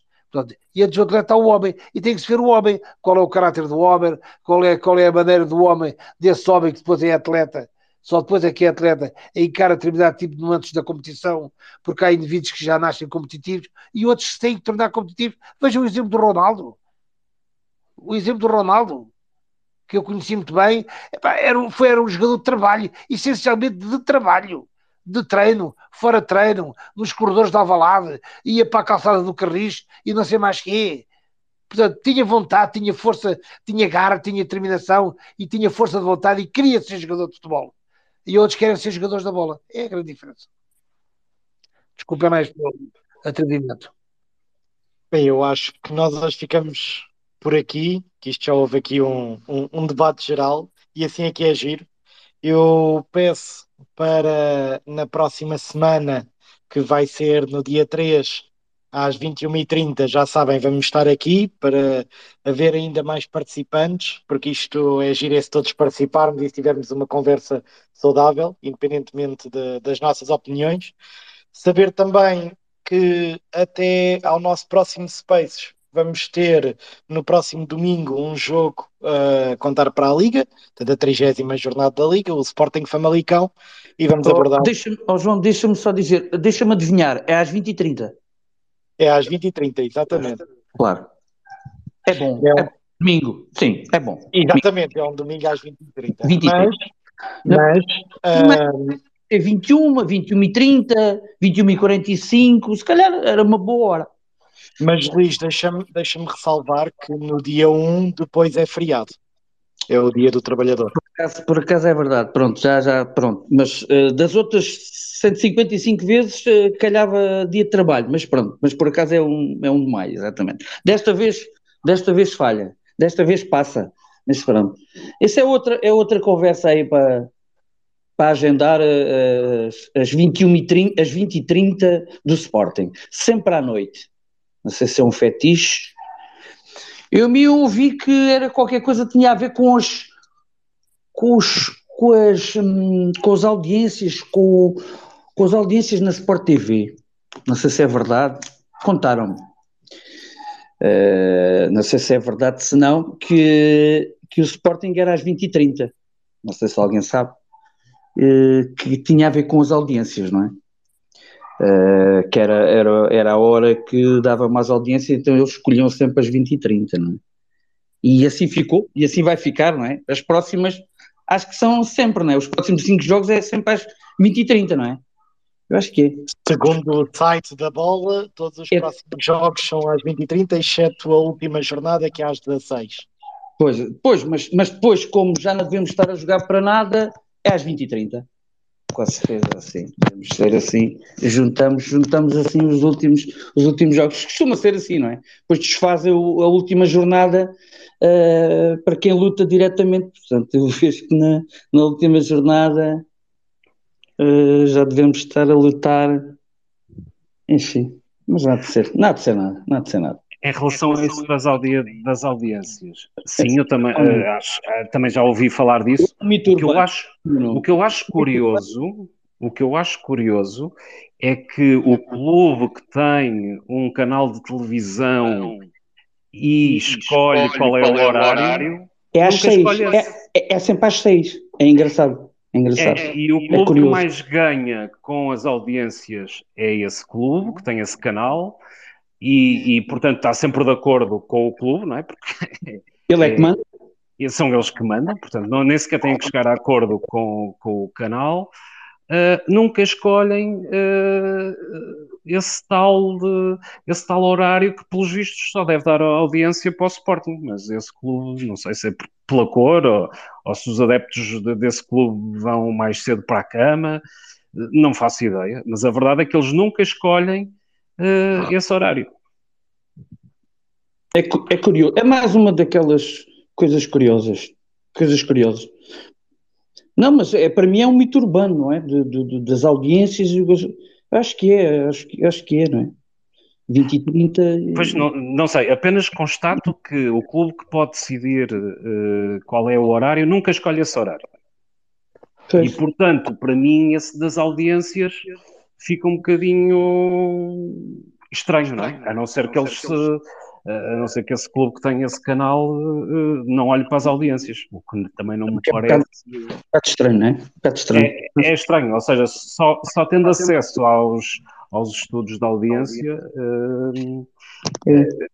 É que, é que poderíamos dizer alguma coisa e sabendo se de facto é essa a razão, porque eu também não tenho dado como certo que seja essa a razão. Uh, e também não tenho dado como certo porque aquilo que nós vemos uh, em outros países é que uh, usam outros horários também. Portanto, só cá em Portugal e só o Sporting é que só tem audiência, pelos vistos, os Sportingistas, se calhar só vêm em televisão às oito e meia. Uhum. Uh, Inglaterra é a mesma hora e nunca há nenhum jogo às 8h30, pelo menos para o campeonato. Pois, uh, campeonato não. É estranho, é estranho. Só o Sporting é que tem uma grande frequência de, de, nesse horário. Todos os outros clubes e aqueles que podem decidir não escolhem esse horário.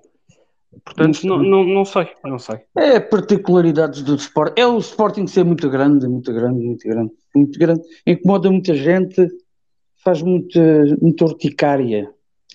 Faz muita urticária, o verde e branco é um bocado, faz isso e depois acontecem estas destruções do mercado, digo eu, mas enfim, não há de ser nada. Foi só uma parte, pronto. Peço desculpa. E saudações leoninas a todos. E até para a semana. Obrigado e, saudações. E viva o Sporting.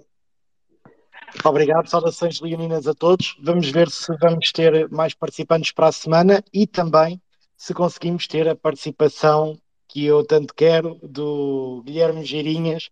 Já sabem, façam aí o movimento hashtag Universo Geirinhas, a ver se conseguimos uh, meter cá. Ah, ele é o apresentador do ADN de Leão, portanto tenho a certeza que ia ser um space muito divertido. Obrigado a todos e uma boa noite.